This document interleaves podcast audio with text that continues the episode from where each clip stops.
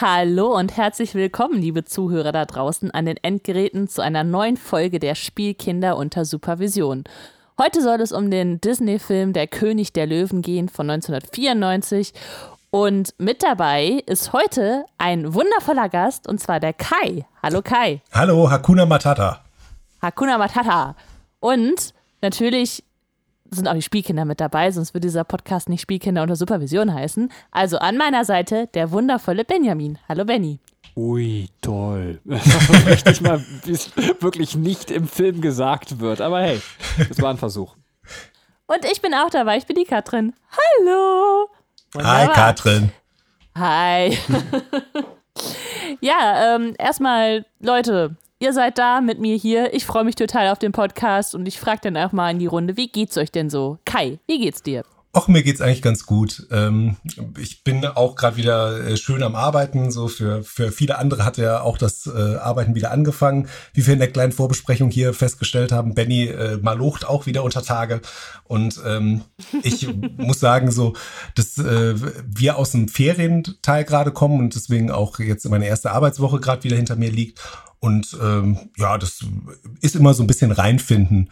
Ähm, in den Ferien habe ich aber auch mal so einen Tag auf äh, die Kinder eben alleine aufgepasst, was dann möglich war, dass meine Frau einfach alleine zu einer Freundin mal fährt, auch mal so ein bisschen Kinderauszeit hat, weil sie einfach die Elternzeit mit ähm, mit meinem Sohn macht und ähm, dadurch einfach die Kinder 24 Stunden des, äh, des Tages teilweise um sich hat und äh, ich jetzt in den Ferien einfach mal ein bisschen frei hatte. Und ähm, dann habe ich eben auf beide aufgepasst. Ähm, dreijährige Tochter, jetzt fast einjähriger Sohn. Und ähm, der Sohn ist gerade in so einer Probierphase. Also der ist so super neugierig und äh, krabbelt eigentlich von Steckdose zu Herd zu Steckdose zu Herd. Und ähm, es ist einfach unglaublich, dass so Kinder ein, zielsicheres Gefühl dafür entwickeln, so was sie nicht dürfen, was auch gefährlich für sie ist und das einfach die ganze Zeit machen. Und ähm, wir haben dann so, um ihn schon früh eben an unsere Gesellschaft heranzuführen, haben wir so einen Babyknast. Und äh, wenn er dann zu viel oh, Scheiße ja. baut ähm, äh, und sich das quasi so ein bisschen ähm, summiert hat und äh, wir da ihm zeigen wollen, dass das eben nicht okay ist, was er macht, dann kommt er eben in seinen Laufstall und dann sitzt er da wirklich wie bei einem Endeffekt zurück in die Zukunft so in diesem Babyknast und ähm, äh, schaut dann da irgendwie wütend äh, raus. Und das war an dem Tag dann, ich weiß nicht wie oft passiert, weil er da wirklich so ein bisschen seinen rebellischen Tag hatte. Und dann saß ich mit meiner Tochter ähm, in der Küche und saß halt so selber völlig genervt und zerknirscht irgendwie vor vor Backofen so, wo, wo ich ihn gerade noch weggeholt hatte, so und ähm, grübelte darüber nach, so was jetzt schief läuft, warum, warum ich den Kleinen nicht unter Kontrolle kriege. Und dann setzte sich so meine Tochter so neben mich guckte mich an und meinte, ja, das ist echt bescheuert. Also, äh, äh, was äh, ist jetzt? Ja, das ist echt bescheuert, dass er da immer dran geht. Dann schwieg sie so, wir guckten beide so traurig starrend so vor, vor uns hin im Backofen.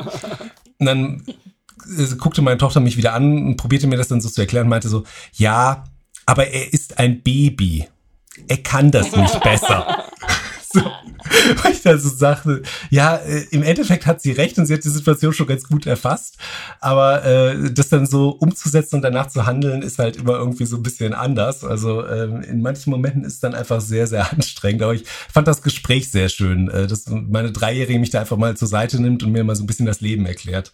Das ist äh, ganz niedlich gewesen in dem Moment. So. Super süß, das Gespräch klingt auch so, als wenn sie so eine Zigarette dabei in der Hand hat und irgendwie so verträumt nach oben geguckt hat. Ähm. Ja, es, es hätte nur gefehlt, weißt dass sie so den Arm so väterlich um meine Schulter nimmt, ja. mir so auf die Schulter klopft und sagt, wird schon, wird schon. Stell dich nicht so an, kommen wieder bessere Zeiten. Aber ich muss mal ganz kurz, weil du es gesagt hast mit dem Babyknast, ich finde das sehr schön, dass du das so gesagt hast. Ähm, dieses Wort Laufstall, ich finde es so unangebracht. Also man kann das Kind doch beim Namen nennen. Das ist einfach ein Käfig. Also ich äh, habe am Anfang auch mal gedacht, warum sagen die Leute Laufstall dazu, weil sie die Wahrheit nicht ertragen können. Tatsächlich ist das ja irgendwie so ein bisschen, ja, ein, ein Käfig für Babys. Ähm, ja, du kannst das natürlich ja. schön reden, weil ähm, er macht jetzt halt auch seine, seinen Laufversuch. Er zieht sich dann halt da hoch, weil es sehr einfach ist, sich an diesen Gitterstäben dann hochzuheben und äh, dann oben aufs äh, quasi Geländer zu packen und dann steht er da ein bisschen. Dann sieht das halt so aus, als wenn er läuft. Aber so nutzt das keiner. Also keiner steckt sein Kind auf einen ähm, Käfig von ich weiß nicht, ein oder anderthalb Quadratmetern und sagt, das ist jetzt richtig gut zum Laufen lernen, sondern du setzt dein Kind da rein, wenn du Weil denkst, du Toilette musst. genau, ich kann es jetzt gerade nicht beaufsichtigen, ich muss irgendwas tun und ich will nicht, dass es sich umbringt. So, und ich habe irgendwas anderes zu tun oder äh, es ist mir im Weg bei dem, was ich halt jetzt gerade machen will. Und das ist der einzige Moment, wo du es nutzt. Ähm, das Kind da reinzusetzen und deswegen äh, ist die Knastbezeichnung dann doch irgendwie schon ein bisschen naheliegender, finde ich. Finde ich tatsächlich auch, ja. Das ist so witzig, weil bei unserem Sohn ist es auch so ähnlich. Also der zieht sich auch gerade hoch. Ich äh, habe heute extra den Laufstall äh, noch eine Etage runtergesetzt. Also man hat so verschiedene Stufen und wenn Mhm. er jetzt steht, kann er halt schon fast rausklettern. Und das, das andere Problem damit war, wir haben, der steht direkt neben unserem Regal, wo eigentlich die DVDs drin waren. Die haben wir auch mittlerweile weggeräumt. Ähm, jedenfalls bis dahin, wo er hingekommen ist mit der Hand. Und vor den DVDs standen Lego Dimensions Figuren. Und Lego und Baby ist jetzt nicht die geilste Idee. Ja. Ich habe aber festgestellt, dass das unserem Sohn ziemlich egal ist, weil er hat sämtliche Lego Dimensions Figuren da runtergeholt und sich null für die interessiert. also hat er schon mal den Überlebenstest bestanden. Das ist sehr Wir gut. sind, ja, wir sind wahnsinnig gute Eltern. Äh, wir haben die DVDs extra stehen gelassen, weil wir dem Kind beibringen wollen, ähm, dass es halt nicht an die DVDs dran soll. Also wir, wir haben das bewusst stehen gelassen, damit es sich halt dran gewöhnt, dass es Sachen im Haushalt gibt, die es äh, nicht anfassen darf. Das haben wir schon bei unserer Ja. Tochter gemacht. Das hat sehr gut geklappt. Allerdings ist unsere Tochter auch so ein bisschen... Ähm, also wenn er so ein bisschen rebellisch ist, ist sie eigentlich eher so ein bisschen ordnungsliebend. Sie mag Regeln und alles. Also wir sind uns auch nicht so ganz sicher, ob sie nicht irgendwann beim Bauamt oder im TÜV arbeiten wird, weil sie dann äh, so äh, die Einhaltung von von Regeln so ganz wichtig findet. Und ähm, äh, da hat es mit ihr sehr gut geklappt. Mit ihm ist es ein bisschen schwieriger, weil er da, glaube ich, einfach mehr austestet.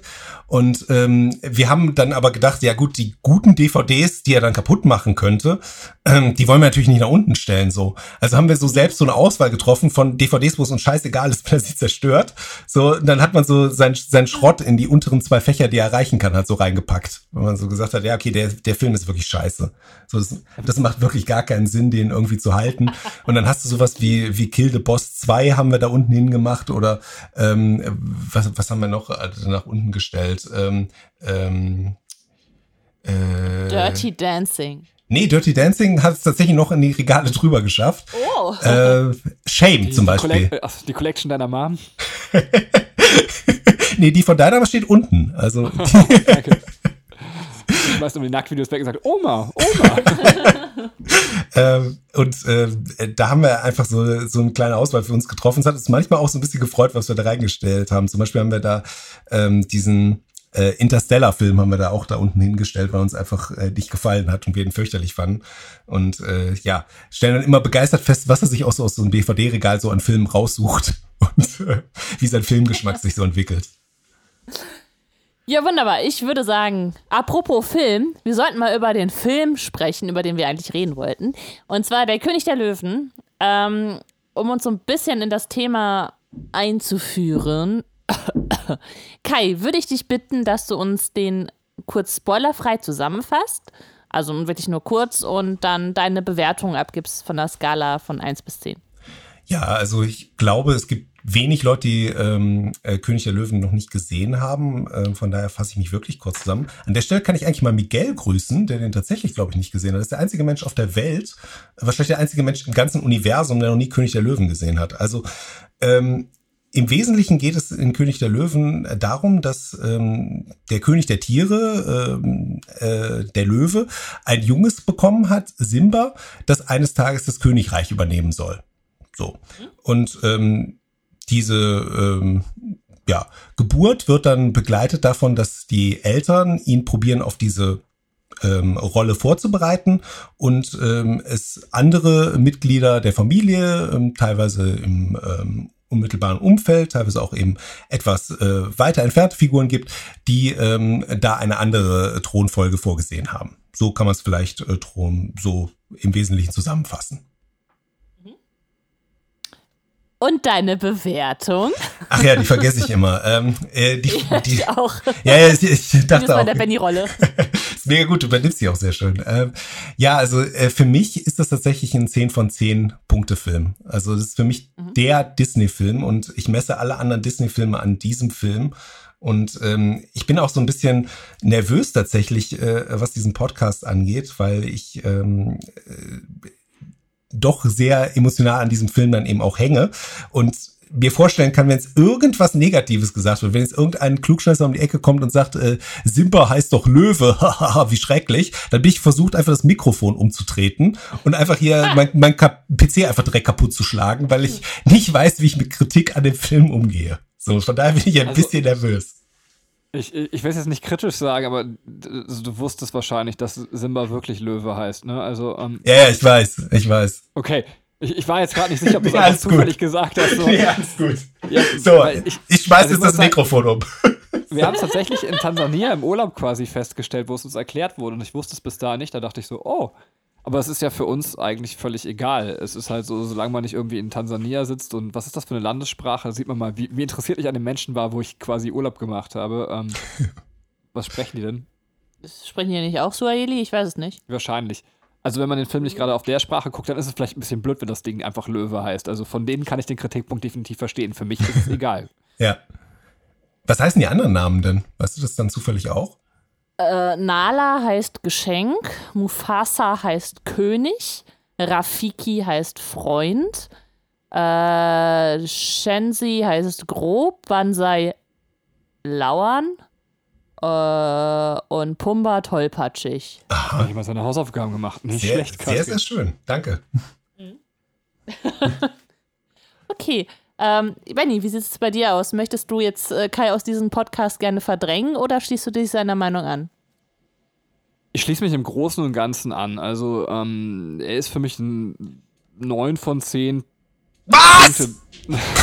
Disney-Film. Er ist nicht das Maß aller Dinge. Es gibt andere Disney-Filme, die irgendwie in meinem Herzen noch äh, verankerter sind. Ähm, aber ich mag ihn schon sehr gerne. Ich kann euch gleich auch sagen, warum tatsächlich der König der Löwen, aber das ist dann eben was, was Subjektives. Ich habe keine krasse Kritik an dem Film, sondern eher, warum er bei mir vielleicht nicht den Weg zum 10 von 10 Punkte-Film geschafft hat. Das ist vielleicht auch ein bisschen, weil ein Film, ich möchte jetzt König der Löwen nicht spoilern. Wir haben jetzt gerade noch nicht so ein bisschen die Gliederung unseres Podcasts vergessen, aber wir sind ja noch im spoilerfreien Teil. Ähm, aber es gibt einen Film, Ein Land vor unserer Zeit. Ich weiß nicht, ob irgendwer diesen Film noch kennt. Ähm, ich kenne den, ja.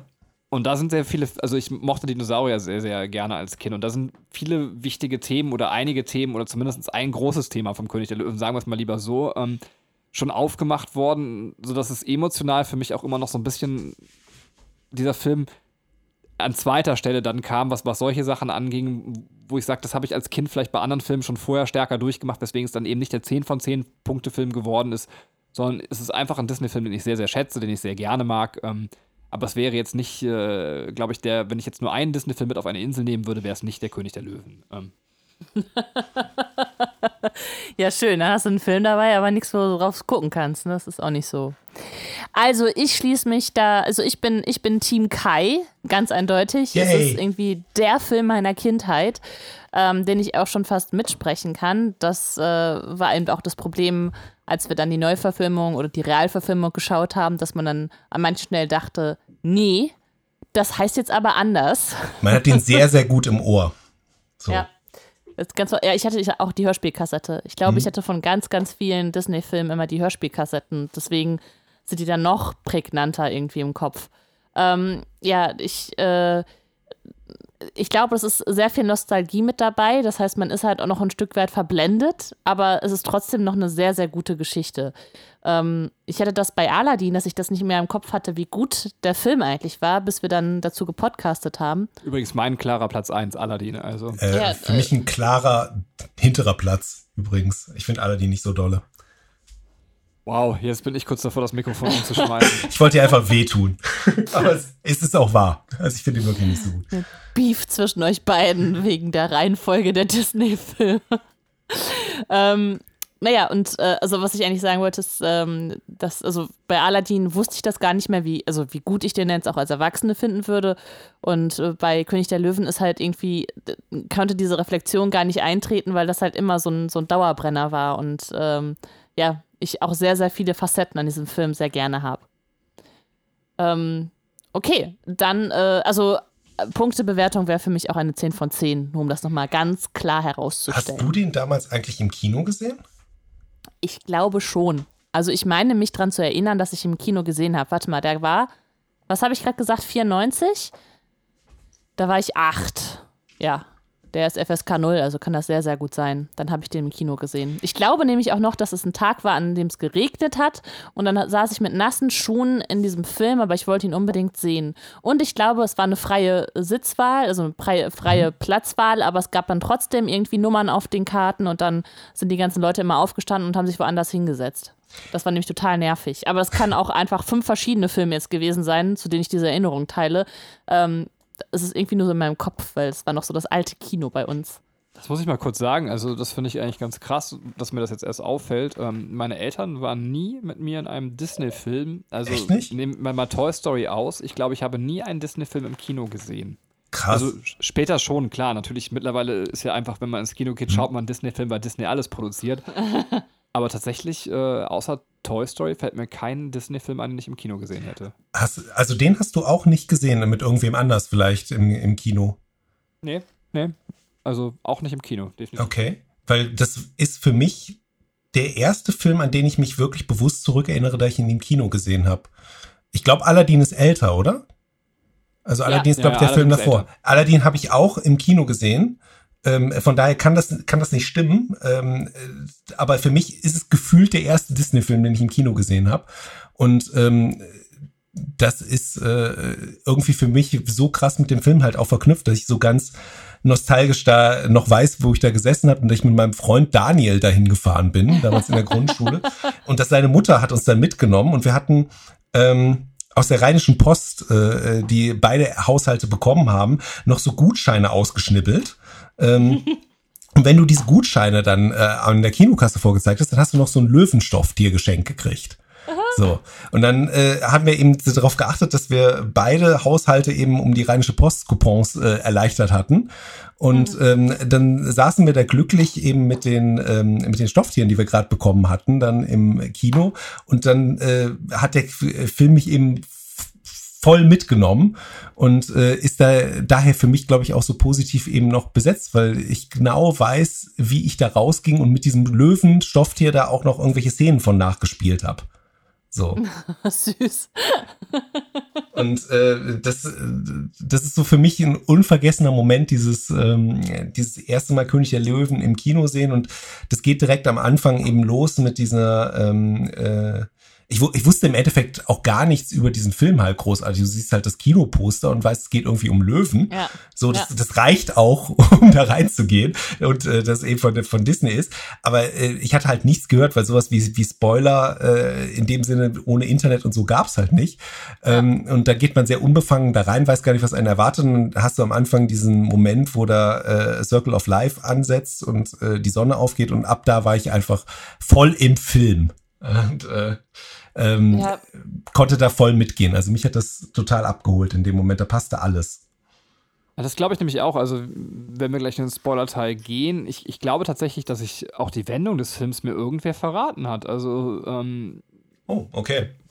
Ich, also vielleicht erklärt das jetzt auch ein bisschen, warum das bei mir einfach weniger Impact hat. Was ich interessant dabei fand, müssen wir gleich nochmal drüber reden, ähm, dass so ein Aladdin ja weitaus kindlicher gestaltet ist. Also während ähm, König der Löwen ja auch eine sehr erwachsene Thematik hat, was ich ganz interessant finde. Wenn ihr beide sagt, so das ist Film meiner Kindheit, dass man auch vielleicht dann mal sagen kann, die Aussage treffen kann, vielleicht kann man Kindern auch relativ erwachsenen Stoff zumuten. Also mhm. natürlich hat er auch kindliche Elemente, aber ich finde die Grundgeschichte ist relativ erwachsen, die beim König der Löwen mhm. erzählt wird. Finde ich auch, ja. Ähm, ja, äh, vielleicht leite ich an der Stelle vielleicht noch mal kurz vom Thema weg und gehe zu unserem Anekdotenthema über, weil ähm, das schließt sich hier gerade sehr gut an. Ähm, was auch in dem Film als Thematik drin ist, ohne das jetzt zu spoilern, obwohl ich nicht denke, dass wir hier irgendwie im König der Löwen, außer dem Taco natürlich spoilern können. Ähm, der Umgang mit eigenen Fehlern äh, wird thematisiert in dem Film und äh, ich dachte, das ist eine nette Idee, auch wenn wir jetzt mal kurz selber darüber reflektieren und darüber sprechen, ähm, wie wir mit unseren eigenen Fehlern umgehen oder mit der eigenen Verantwortung, die wir für die, unsere Fehler tragen. Ähm, ich bin mal so höflich und sage, der Gast darf zuerst reden. Kai, wie ist es bei dir? Ähm, ja, also ich habe da so eine, so eine Anekdote, die ähm, so ein bisschen an den letzten Podcast, den wir zusammen äh, gemacht haben, anknüpft. Und zwar äh, für alle, die ihn gehört haben, Überraschung, ich habe Jura studiert. Hey! So, ähm, Was? Jetzt, jetzt, jetzt ist es raus. Ähm, oh Gott, und, oh Gott, ähm, ein Lehrer und ein Jurist hier. Ey, äh, fürchterlich. ähm, und da habe ich halt im ersten Semester äh, eine Klausur verkackt. Und da, äh, das war, war die Grundrechte-Klausur, die ich an der Uni halt nicht hinbekommen habe. Da habe ich das erste Mal in meinem Leben äh, eine 5 abkassiert. Das kannte ich halt nicht. Ich kam aus der Schule und in der Schule lief halt alles ohne jegliche Probleme und ähm, habe irgendwie so indirekt auch erwartet, dass es sich im Studium halt so fortsetzen wird. So, dass man so denkt, ja gut, jetzt hast du Schule gemacht, jetzt äh, gehst du in den Studium und dann, dann läuft das alles eben weiter. So auf der ähm, Ebene ähm, lief es da nicht. Und äh, dann äh, wird man damit konfrontiert, dass man eben äh, zu schlecht war, um diese Prüfung halt zu bestehen. Und äh, da hatte ich dann so verschiedene Möglichkeiten, wie ich damit eben umgehe. Und am Anfang ähm, macht man halt das, was man dann eben gerne macht. Man, man sucht so die Schuld bei anderen. So, man sagt so, äh, der, der Korrektor hat da einfach das auch nicht verstanden, was ich da geschrieben habe. So, und äh, das ist ja auch alles äh, sowieso ähm, äh, eigentlich richtig gewesen, was, was ich da geschrieben habe. Das mag vielleicht im Detail nicht so äh, ideal gewesen sein oder ich habe mich da nicht ideal ausgedrückt, aber am Ende hätte ich die auf jeden Fall bestehen müssen. So, ähm, das hat dann so einen kurzen Moment gehalten und dann habe ich mich nochmal probiert, damit zu beschäftigen, weil mir das nicht so wirklich weitergeholfen hat, ähm, diese Vorstellung. Dann habe ich halt festgestellt, nee, der Korrektor hat völlig recht. So, du bist einfach scheiße. So. Ähm, und ich habe dann festgestellt, so, es, es ist jetzt nicht irgendwie die kosmische Verschwörung gegen mich, sondern es war halt wirklich so, dass ich den Stoff da an der Stelle nicht verstanden habe. Und ähm, dann habe ich mich halt, weil es im ersten Semester halt auch eine wichtige Klausur ist, die du eigentlich nicht verkacken solltest, weil du daraus bestimmte Punkte eben für dein ganzes Studium brauchst, habe ich mich eben nochmal dran gemacht, diesen Stoff nochmal fürs nächste Semester zu äh, verstehen und aufzuarbeiten, damit die Klausur eben im äh, Nach äh, Gang dann eben im, im zweiten Versuch schaffen kann. Aber nach der Prüfungsordnung, die ich da hatte, äh, gab es eben nur die Möglichkeit, das überhaupt zweimal zu machen. So, und dann habe ich das zweite Semester das so äh, mitgemacht, habe dann sehr viel Zeit darin investiert und äh, war dann am Ende aber zu schissig, die Klausur zu schreiben. Hab dann gedacht, ja, okay, nee, ähm, äh, lass mal lieber. So, wer weiß, wenn du die wieder verkackst. So, und dann habe ich am Ende diesen äh, Erstsemesterstoff vier Semester lang mir immer wieder äh, reingezogen. Und ähm, das ging dann so weit, dass ich dann am Ende eben äh, im äh, vierten Semester eben in so einer Erstsemester-EG halt hinten drin saß und ähm, mehr wusste als eben dieser AG-Leiter. So. Und das ist, glaube ich, auch für den kein geiles Gefühl gewesen, weil ich dann nur da hinten saß und gelangweilt seinen Job im Endeffekt dann ähm, so mit übernommen habe, auch eher so unbewusst am Anfang noch, dass ich dann so äh, besserwisserisch ihn tatsächlich noch korrigiert habe und dann gesagt hat, nee, also äh, das sagt das Apothekenurteil gar nicht. also es kommt, es kommt einige Bände später erst in der Entscheidungssammlung. Bis ich dann halt gemerkt habe, so, ähm, ja, okay, das ist halt auch irgendwie, äh, ist das jetzt äh, Schwachsinn, dass du hier sitzt?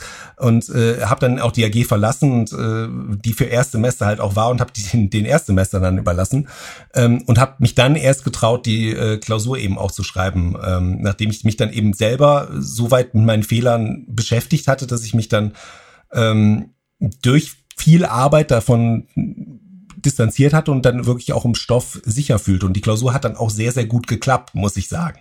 So, aber ähm, das war so, so mein Umgang mit einem Fehler, wo ich gedacht habe, okay, das kannte ich so in meinem Leben halt noch nicht und äh, muss ich mir auch überlegen, wie ich, wie ich damit umgehe und was ich da mache. Wow, sage ich da nur, wow, da bin ich so, also da kacke ich mit meinen Geschichten, glaube ich, ziemlich gegen ab. Äh. äh, ja, Benny, wie war's bei dir?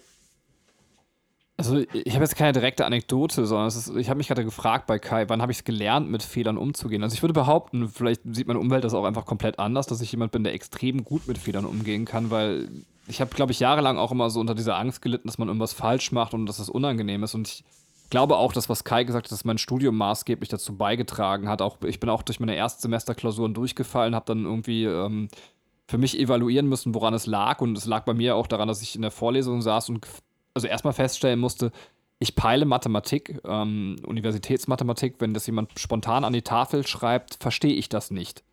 Ich mhm. glaube, den meisten Menschen geht das so. Ich schäme mich auch gar nicht mehr. Aber am Anfang diese Selbsterkenntnis zu haben und sich das einzugestehen, ähm, war auch ein riesengroßer Schritt, weil man ja immer so erzogen wird im Sinne von, man, man muss schnell mitdenken. Aber es gab halt auch eben für mich diesen, ja, ich habe eigentlich dann doch eine ganz schöne Geschichte. Es ist kein direkter Umgang mit Fehlern, aber wo diese Erkenntnis halt kam. Ähm, dann, ich saß neben meinem Kommilitonen quasi in der Vorlesung und ich, vielleicht habe ich es auch hier schon mal erzählt und wir haben uns dann beide gefragt, gehört das zur Rechnung, die der Prof mit angeschrieben hat oder beziehungsweise zur Umformung, zu dem Beweis? Oder ist das ein Fleck an der Tafel? Und wir wussten es beide nicht. Und wir haben das dann auch einfach so abgemalt, weil wir das nicht wussten. Und da haben wir dann gemerkt, okay, Moment, wir sollten uns vielleicht um dieselbe Uhrzeit treffen und das Skript durchgehen und das lernen, bevor wir hier einfach zwei Stunden lang sinnlos Quatsch abschreiben und logischerweise durch die Klausur fallen, weil wir uns hier nur selber betrügen. Und ähm, das ist auch was, was ich die ganze Zeit versuche im Schulalltag irgendwie zu predigen, aber das gelingt einfach nicht bei jungen Menschen, dass man da irgendwie ankommt und sagt so, ja, Fehler gehören irgendwie zu jedem Lernprozess tatsächlich dazu. Ähm, und ich, ich, behaupte einfach mal, bis auf ein paar Genies, und selbst da bin ich mir gar nicht sicher, macht einfach jeder Fehler und jeder braucht auch Fehler zum Lernprozess. Und ich finde diese Tabuisierung von Fehlern, deswegen bin ich ganz froh, dass Kai dieses Thema sich ausgedacht hat, ähm, die finde ich so falsch, wie sie gesellschaftlich nur falsch sein kann. Ähm, na, natürlich verstehe ich, dass es bestimmte Berufe gibt, dann bin ich auch fast fertig, wo es problematisch ist. Wenn ich jetzt irgendwie einen Arzt habe, der eine Herz-OP durchführt, ist das natürlich sehr blöd, wenn er einen Fehler macht. Aber selbst da muss man ja eigentlich sagen, ähm, ja, das ist sein Job, das kann passieren und solange sich die Person Mühe gibt, ähm, gehören Fehler einfach nochmal zu jedem Prozess dazu. Es ist natürlich total doof, wenn, wenn dann man selber involviert ist in diesem Prozess, ähm, als Patient vor allem. Wobei ich glaube, als Arzt ist es nicht weniger doof. Ähm, aber ich, ich finde, dass unsere Gesellschaft, was Fehler angeht, irgendwie umdenken lernen muss. Es ist ja nicht so, dass man stolz darauf ist und dass man freiwillig gerne Fehler macht, aber es wird viel zu sehr tabuisiert. Ja, also. aber es gibt auch wenig Leute, die die Bereitschaft ähm, haben, sich dann wirklich mit ihren Fehlern auseinanderzusetzen. Also man kennt das ja aus der Schule, dass immer der Lehrer schuld ist. Also es ist ja ein gewisser Schritt, dahin zu kommen, dass man dann eben sagt, nee, es ist mein Fehler. Und äh, das machen, glaube ich, nicht viele Leute, weil es eben dieses gesellschaftliche Tabu einfach gibt, äh, dass du keine Fehler machen solltest an der Stelle. Mhm. Und äh, dann, dann ist es oft der bequeme Weg, eben den Fehler beim anderen zu suchen. So ist mir zumindest aufgefallen, dass es, dass das sehr verbreitet ist und weil ich eben auch äh, selber direkt in dieser Gedankenwelt halt drin war. So mit dem Korrektor, der, der schuld sein musste. Mhm, aber das führt jetzt eigentlich fast schon ein bisschen weit weg, aber ich habe im Studium halt auch mal gelernt, es gibt tatsächlich eine psychologische Theorie dazu. Es ist äh, Festingers Ko Theorie der kognitiven Dissonanz und das sagt genau das, dass Menschen das Bedürfnis haben, wenn sie ähm, zwei Informationen haben, die im, im Widerspruch zueinander stehen, und zwar ähm, ich bin eigentlich der Geilste, habe aber jetzt versagt, dass man dann irgendwie einen Mechanismus braucht, der das glättet. Und dann kommt eben halt genau dieser Mechanismus ins Spiel, der sagt, die Prüfung war unfair, ich hatte heute einen Blackout, genau. ja. der Korrektor mhm. war scheiße, weil man sonst eben mit diesem emotionalen Widerspruch erstmal vielleicht sogar leben muss. Ähm, ja. Katrin, wie ist das denn bei dir? Äh, dein eigener Umgang mit Fehlern. Angenommen, du würdest den 130. Podcast machen, hättest vergessen zu sagen, wie dieser Podcast gegliedert ist. Normalerweise fangen wir mit einem Anekdotenthema an. Du würdest dann zufällig mal anfangen, quasi zuerst äh, den Film zusammenzufassen und bewerten zu lassen. Würdest du dann panisch noch äh, den Anekdotenteil dazwischen quetschen, ohne dass es jemand auffällt, oder würdest du anders damit umgehen? Also ich weiß ja nicht, wie meine Umwelt das so wahrnimmt, aber ich bin so ziemlich der schlimmste Mensch, wenn es um Fehler geht. ich, ähm, ja, ich bin, also genau das, was ihr beschreibt, das bin ich. Also äh, ich suche die natürlich immer die Schuld bei anderen. Ich bin selber nie schuld, weiß aber im, im Inneren, dass ich halt ständig und immer eigentlich Fehler mache. Äh, will das aber nicht zugeben. Also ich bin da ein ganz, ganz furchtbarer Mensch. Äh, was, was ihr so schön mit Studium beschreibt, das hatte ich dann, ähm, als ich auf die weiterführende Schule, Schule gekommen bin, wow. da ist der Anspruch noch ein bisschen anders, aber es war tatsächlich so, dass meine Mutter meinte so, ja, wenn, ähm, äh, wenn dann auf einmal die Noten einknicken, wenn man dann auf dem Gymnasium ist, äh, das ist ganz normal, da, da, soll man sich jetzt nicht so von beirren lassen und ähm, das habe ich dann so ein bisschen bequem als Ausrede dafür genommen, dass ich auf einmal faul war und nicht so viel gemacht habe. Natürlich stehe ich überall fünf, es geht nicht anders. Ja, das ist, äh, das ist nur der Schock weil ich jetzt in anderem Umfeld und so. Ähm, ja, äh, also für mich ist es immer total schwer, mit eigenen Fehlern umzugehen. Das ist, ähm, ähm, ich versuche dann immer Ausreden zu finden, warum das jetzt so passiert ist. Ähm, das ist tatsächlich diese, was, wie, wie hieß es, Benny? Die kognitive äh, Festingers Theorie der kognitiven Dissonanz. Ja, vielen Dank. das habe ich wieder vergessen. Oh, das war sehr hart für mich jetzt zu sagen. Ähm, war aber nicht ja, dein Fehler. Hätte Benny besser ja, machen sollen. Ja, stimmt, stimmt.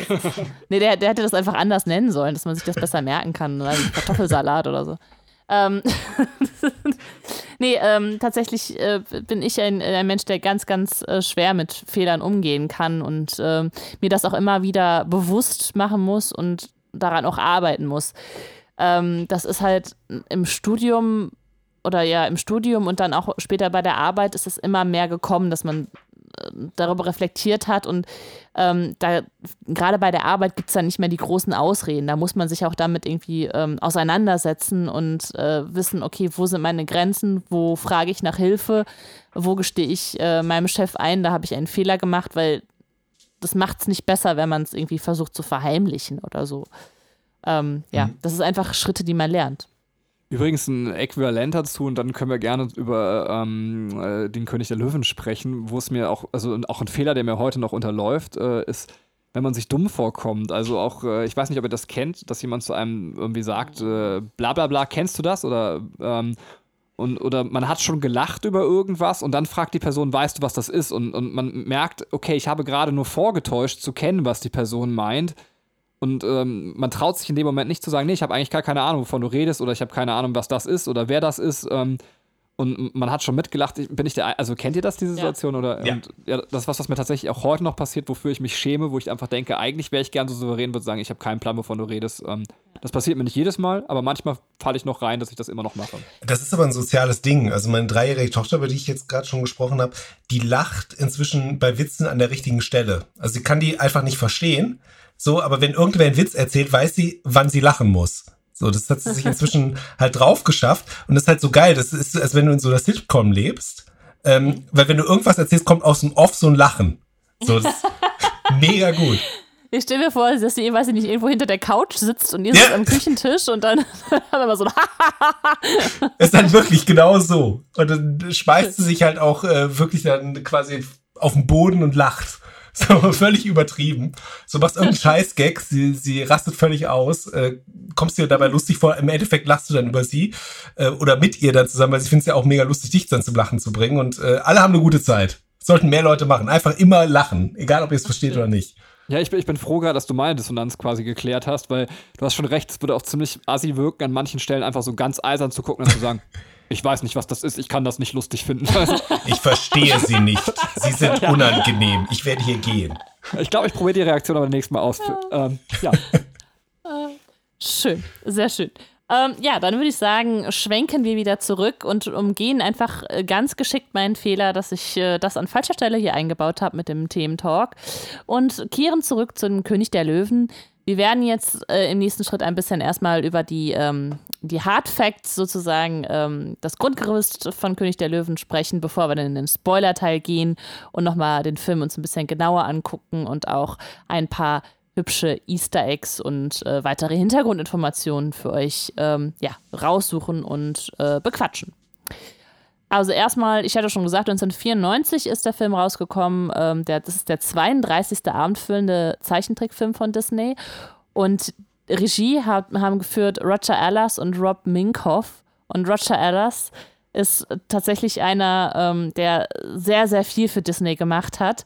Und wenn man den mal so in Action sieht und gerade auch in den ähm, Dokumentationen über König der Löwen, das ist ein ganz schönes Herzchen. Also der ist, der ist total knuffig, der ist, der brennt halt dafür. Man merkt es ihm richtig an. Also der ja. steht da vor diesem Screenplay und erzählt dir da ein und macht Musik und sagt so, und dann passiert das und ist halt so, also der ist, ähm, der, ich glaube, der lebt einfach für, für Zeichentrickfilme oder ich weiß gar nicht, ob der noch lebt, aber auf jeden Fall. Äh, Damals lebte, lebte er für. Zu diesem Zeitpunkt, wo ich wo diese Aufnahme gemacht wurde, lebte er sehr dafür. Wenn er nicht mehr lebt, würde er für Zeichentrickfilme sterben. wow. Ja. Äh, habe ich nicht Rob verstanden, Minkoff, ich habe nur gelacht. Äh, auf, auf, der anderen Seite. Was? Kein meinte, ich habe es nicht verstanden, ich habe nur gelacht. Verstehe nicht. Ähm, Rob Minkoff zum, zum, äh, auf der anderen Seite der war halt zu dem Zeitpunkt ein bisschen jünger, aber hat auch, also der hat auch als Regisseur da nie den krass großen Durchbruch geschafft. Also ich weiß nicht, er hat zum Beispiel Stuart Little noch gemacht, äh, was jetzt aber auch nicht der jedenfalls für mich bedeutsamste wow, Film du ist. machst König der Löwen und dann machst du Stuart Little. Ja. Hm. Hm. Ja, Tja. der war auch nur Co-Regisseur. Wow. Ähm, ja, wir haben äh, vielleicht, was auch noch ganz äh, wichtig zu erwähnen ist, Musik ist von Hans Zimmer und natürlich hat Elton John auch ähm, seine Stücke dazu beigetragen, auch für Can You Feel the Love Tonight einen Oscar bekommen. Und es gibt zwei Fortsetzungen, 1998 König der Löwen 2, Simbas Königreich und 2004 äh, König der Löwen 3, Hakuna Matata. Und 1997 ist dann das Musical entstanden. Das ist auch schon eine ganze Ecke alt. Wusste ich gar nicht. Ich dachte, das, also für mich ist das immer noch das Neue. Aber das ist ja irgendwie kurz nach dem Film kam ja dieses Musical schon auf. ja. Ähm, ja. Äh, ich ich, Auch ich über schau gerade 20 mal, ob, Jahre alt. Wow. das ist echt krass, ne? Das kann doch nicht, also das, vielleicht ist das nochmal irgendwie überarbeitet worden oder so, weil in meinem Kopf ist das noch nicht so lange. Vielleicht, äh, vielleicht gab es das erst in Amerika, bevor es nach Deutschland gekommen ist. Das kann natürlich auch sein. Und dann hat man in den 90er Jahren vielleicht noch nicht so doll da die Vernetzung gehabt, äh, was äh, für Musicals in den USA äh, sein. aufgeführt werden. Hm. Genau, ist äh, vielleicht nochmal als, äh, als kleiner Hintergrund, weil ich jetzt gerade so von diesem Regisseur geschwärmt habe. Es gab zuerst einen anderen Regisseur, ähm, der hat, ähm, was hatte der gemacht? Ah, das, das, das weiß ich nicht mehr. Äh, George Scribner war das. Der wollte das Thema viel, viel ernster machen. Ich meine, wir haben gesagt, es ist schon ein bisschen er ein recht ernster Kinderfilm tatsächlich, aber der hatte dann nochmal eine ganz andere Vorstellung davon. Und Disney hat dann irgendwann gesagt so, nee, nee, wir wollen, wir wollen das nicht so ernst, wir wollen ein bisschen mehr Spaß da rein. Und dann hat er gesagt, das will ich nicht. Und dann haben die ihn einfach rausgeworfen. Ich mach's doch viel, viel düsterer. Ja, und äh, so, die hatten anscheinend auch Startschwierigkeiten mit, mit der Story. Also die wollten halt irgendwas mit Afrika machen. Dann hatten die ähm, King of the Jungle, also es sollte um Löwen gehen, bis sie irgendwann festgestellt haben, dass Löwen gar nicht im Dschungel leben. Wow. Vier Jahre umsonst. Hätten sie mal recherchiert. Äh, ja gut, es wurde ein bisschen ausgebügelt dadurch, dass dann ähm, neun Mitglieder des Produktionsteams, neun, nach Afrika geflogen sind, um sich, äh, nach, nach Kenia geflogen sind, um sich da ähm, ein Bild von der Situation zu machen und äh, halt Eindrücke zu bekommen, auch von der Landschaft und das ganze Setting. Und da hat ähm, der, heißt das so, ich, ich habe Angst, dieses Wort zu sagen, der, der Safari-Führer ähm, hat halt den Ausspruch Hakuna Matata so geprägt bei denen, dass die das halt mit, ins, äh, mit in den Film nehmen wollten. Ähm, die hatten tatsächlich 92 hatten die noch Schwierigkeiten mit der Story und haben dann ähm, haben dann Kirk Wise und Gary Truesdale dazu geholt, die äh, schon Regie für Die Schöne und das Biest ähm, geführt haben, um halt in so einem Brainstorming jetzt irgendwie die Story festzulegen. Und erst zu dem Zeitpunkt wurde die tatsächlich festgelegt. 1992 war das. Ähm, ich weiß nicht, was die die ganze Zeit bis dahin gemacht haben, weil die haben 89 schon mit der Produktion begonnen. Also ja, vielleicht lief das einfach auch nicht so stark.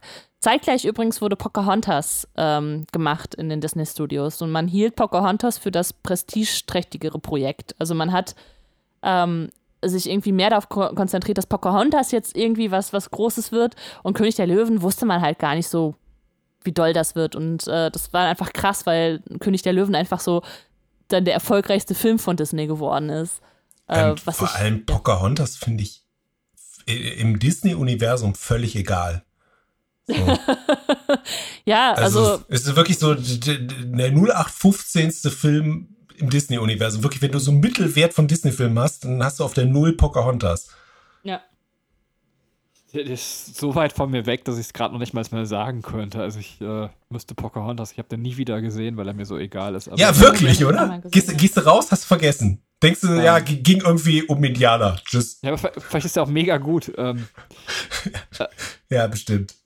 Äh, ich muss aber jetzt ganz kurz, weil du sagst, der erfolgreichste Disney-Film, also, Also erst zu dem Zeitpunkt. Ein Zeichentrick meinst du, ne? Und zu dem Ja, ja. Zeitpunkt, okay. Ja, ja. Ja. Also der ist dann, ja.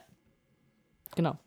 Also weißt du, welcher das jetzt bei den Zeichentrick ist? Hat äh, hier Frozen quasi den König der Löwen schon überholt? Oder? Also, Also Frozen ist ungeschlagen Nummer eins, ja. Okay. Tja. Tja. Ähm, was ich immer ganz interessant finde, ist mir anzugucken, wer Synchronsprecher war. Und äh, die Hyänen, Banzai und Shenzi, wurden gesprochen von Cheech Marin und Whoopi Goldberg. Und äh, wusstet ihr, dass James Earl Jones, der äh, Sprecher von Mufasa, auch Darth Vader synchronisiert? Nee, das wusste ich nicht. Das ist geil, oder? Ja, das ist tatsächlich sehr cool. Ja, ähm, scheint es auch eine sehr witzige Family Guy-Folge zuzugeben. Und äh, Sasu wird von Rowan Atkinson, also Mr. Bean, gesprochen.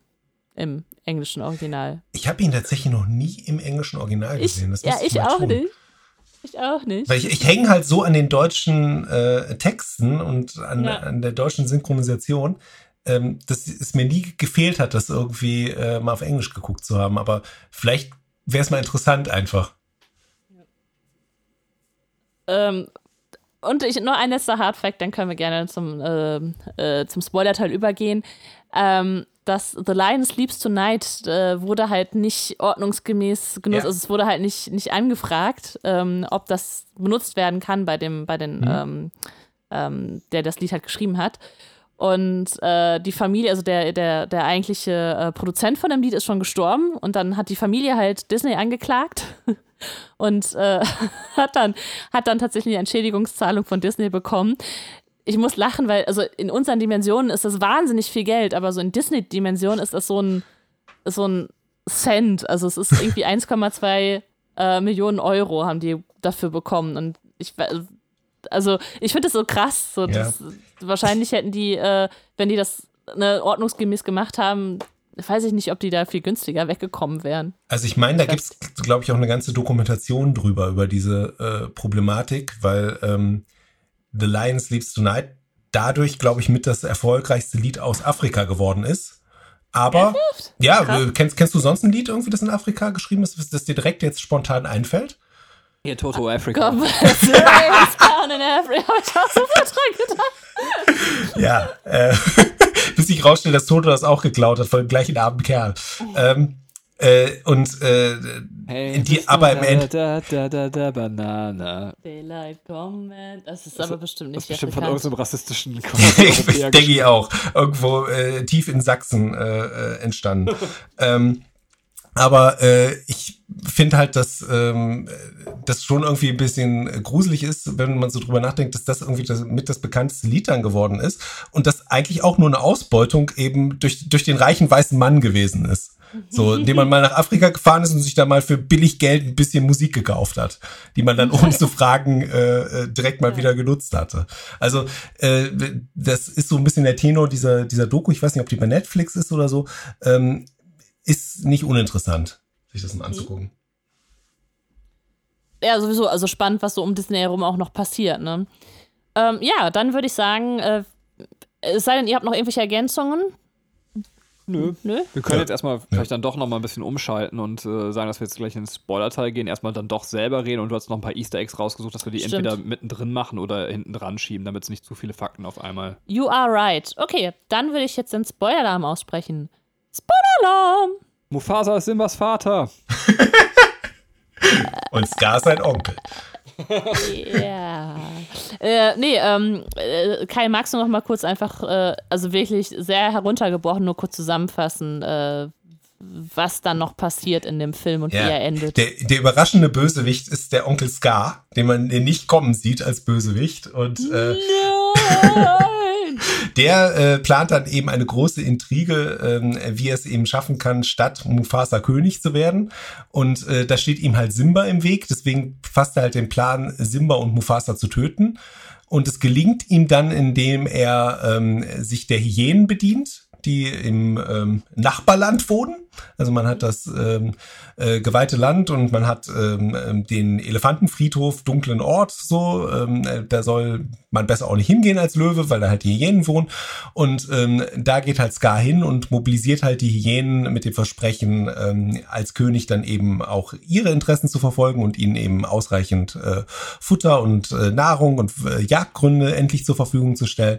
Dafür, dass sie ihm eben helfen, äh, Simba und äh, Mufasa zu töten. Und das äh, gelingt gelingt dann dadurch, dass die Hyänen eine Gnu-Herde ähm, in eine Schlucht, wo Simba sich befindet, äh, jagen und ähm, Simba wird dann äh, von Mufasa da gerettet, wobei aber Mufasa zu Tode kommt. Ähm, durch eben das Eingreifen von Scar, der äh, Mufasa in den Tod stürzt. Ähm, dann gehen die Hyänen davon aus, die von Scar den Auftrag kriegen, Simba zu töten, dass er es alleine nicht schaffen wird und äh, sowieso sterben wird und lassen dann Simba entkommen, ähm, der sich dann an einen Dschungelplatz tatsächlich zurückzieht, wo er Timon und Pumba, ein ähm, Erdmännchen und ein Warzenschwein kennenlernt, die ihm dann helfen, eben wieder auf die Beine zu kommen, wo er dann auch aufwächst, aber sein, sein Schicksal, seine Familie und alles nie so richtig äh, verarbeitet kriegt, auch nicht so äh, vergessen kriegt und dann letztendlich äh, doch in sein Heimatland, ins gelobte Land, das inzwischen von Scar und den Hyänen ähm, runtergewirtschaftet wurde, äh, zurückkehrt und äh, sich da seinem Onkel stellt, um seinen Platz als König einzunehmen. Was ihm, Spoiler, im Spoilerteil am Ende auch gelingt. Tada! Sehr schön. Ähm, ja, äh, sollen wir, also ich würde vorschlagen, wir gehen ein bisschen chronologisch durch den Film durch, äh, also jetzt nicht Szene für Szene, das wäre jetzt, glaube ich, zu viel, aber einfach so, dass wir so ein bisschen äh, einordnen, was passiert am Anfang, in der Mitte und am Schluss.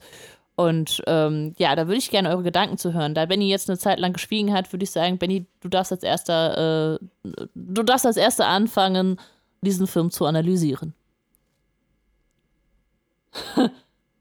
ja, Gut. Benny ist tot.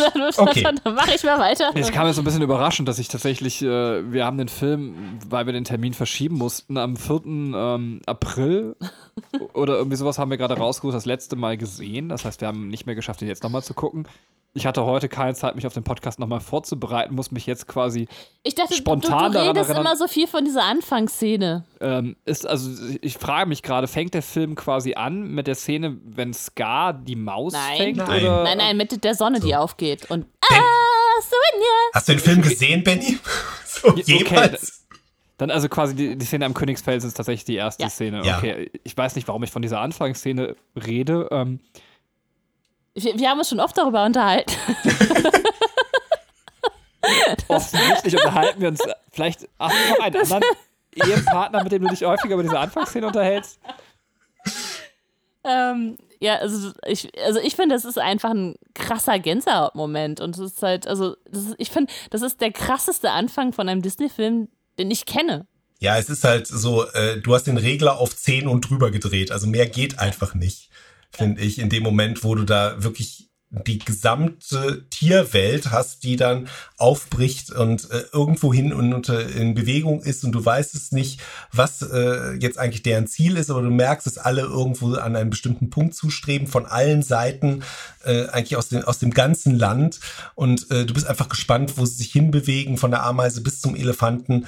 Ähm, du hast diese, diese Musik, die dich direkt nach Afrika äh, gedanklich versetzt, also du hast die, die rot aufgehende Sonne, in, in dem Moment äh, fängt diese, dieser Maasai-Schrei da quasi an und äh, du bist einfach drin. Also, äh, also wirklich, wer da sagt so, ich weiß nicht, wo wir sind, der sollte einfach das Kino auch verlassen. Er sollte wirklich so sagen, okay, da komme ich auch nicht mehr rein. So, warum reden die Löwen, ist dann die nächste Frage. Und äh, das, das ist dann nichts mehr für den. Also ich finde, du kannst kaum besser in irgendein Setting geholt werden als durch diesen Anfang. Und egal in welcher Version ich das sehe, äh, die, diese musikalische Untermalung zu den Bildern hat jedes Mal bei mir Gänsehaut ausgelöst, ob das jetzt im Remake gewesen ist, ob das im, ähm, im Musical gewesen ist. Das äh, ist für mich absolut perfekt, wie man das find, äh, eingeleitet hat. Das ist voll schön, euch darüber so reden zu hören, aber tatsächlich, ähm, also ist jetzt auch keine, dass ich das irgendwie ablehnen würde, sondern ich, ich kann euch so voll begeistert zu lauschen, kann sagen so, beim Musical, als das so neben mir passiert ist, hatte ich die gleichen Empfindungen, die ihr beschreibt. Ansonsten finde ich, das ist eine sehr nette Szene. Deswegen bin ich weiterhin so auf der persönlichen Ebene überrascht, äh, dass ich anscheinend ständig über diese Szene rede.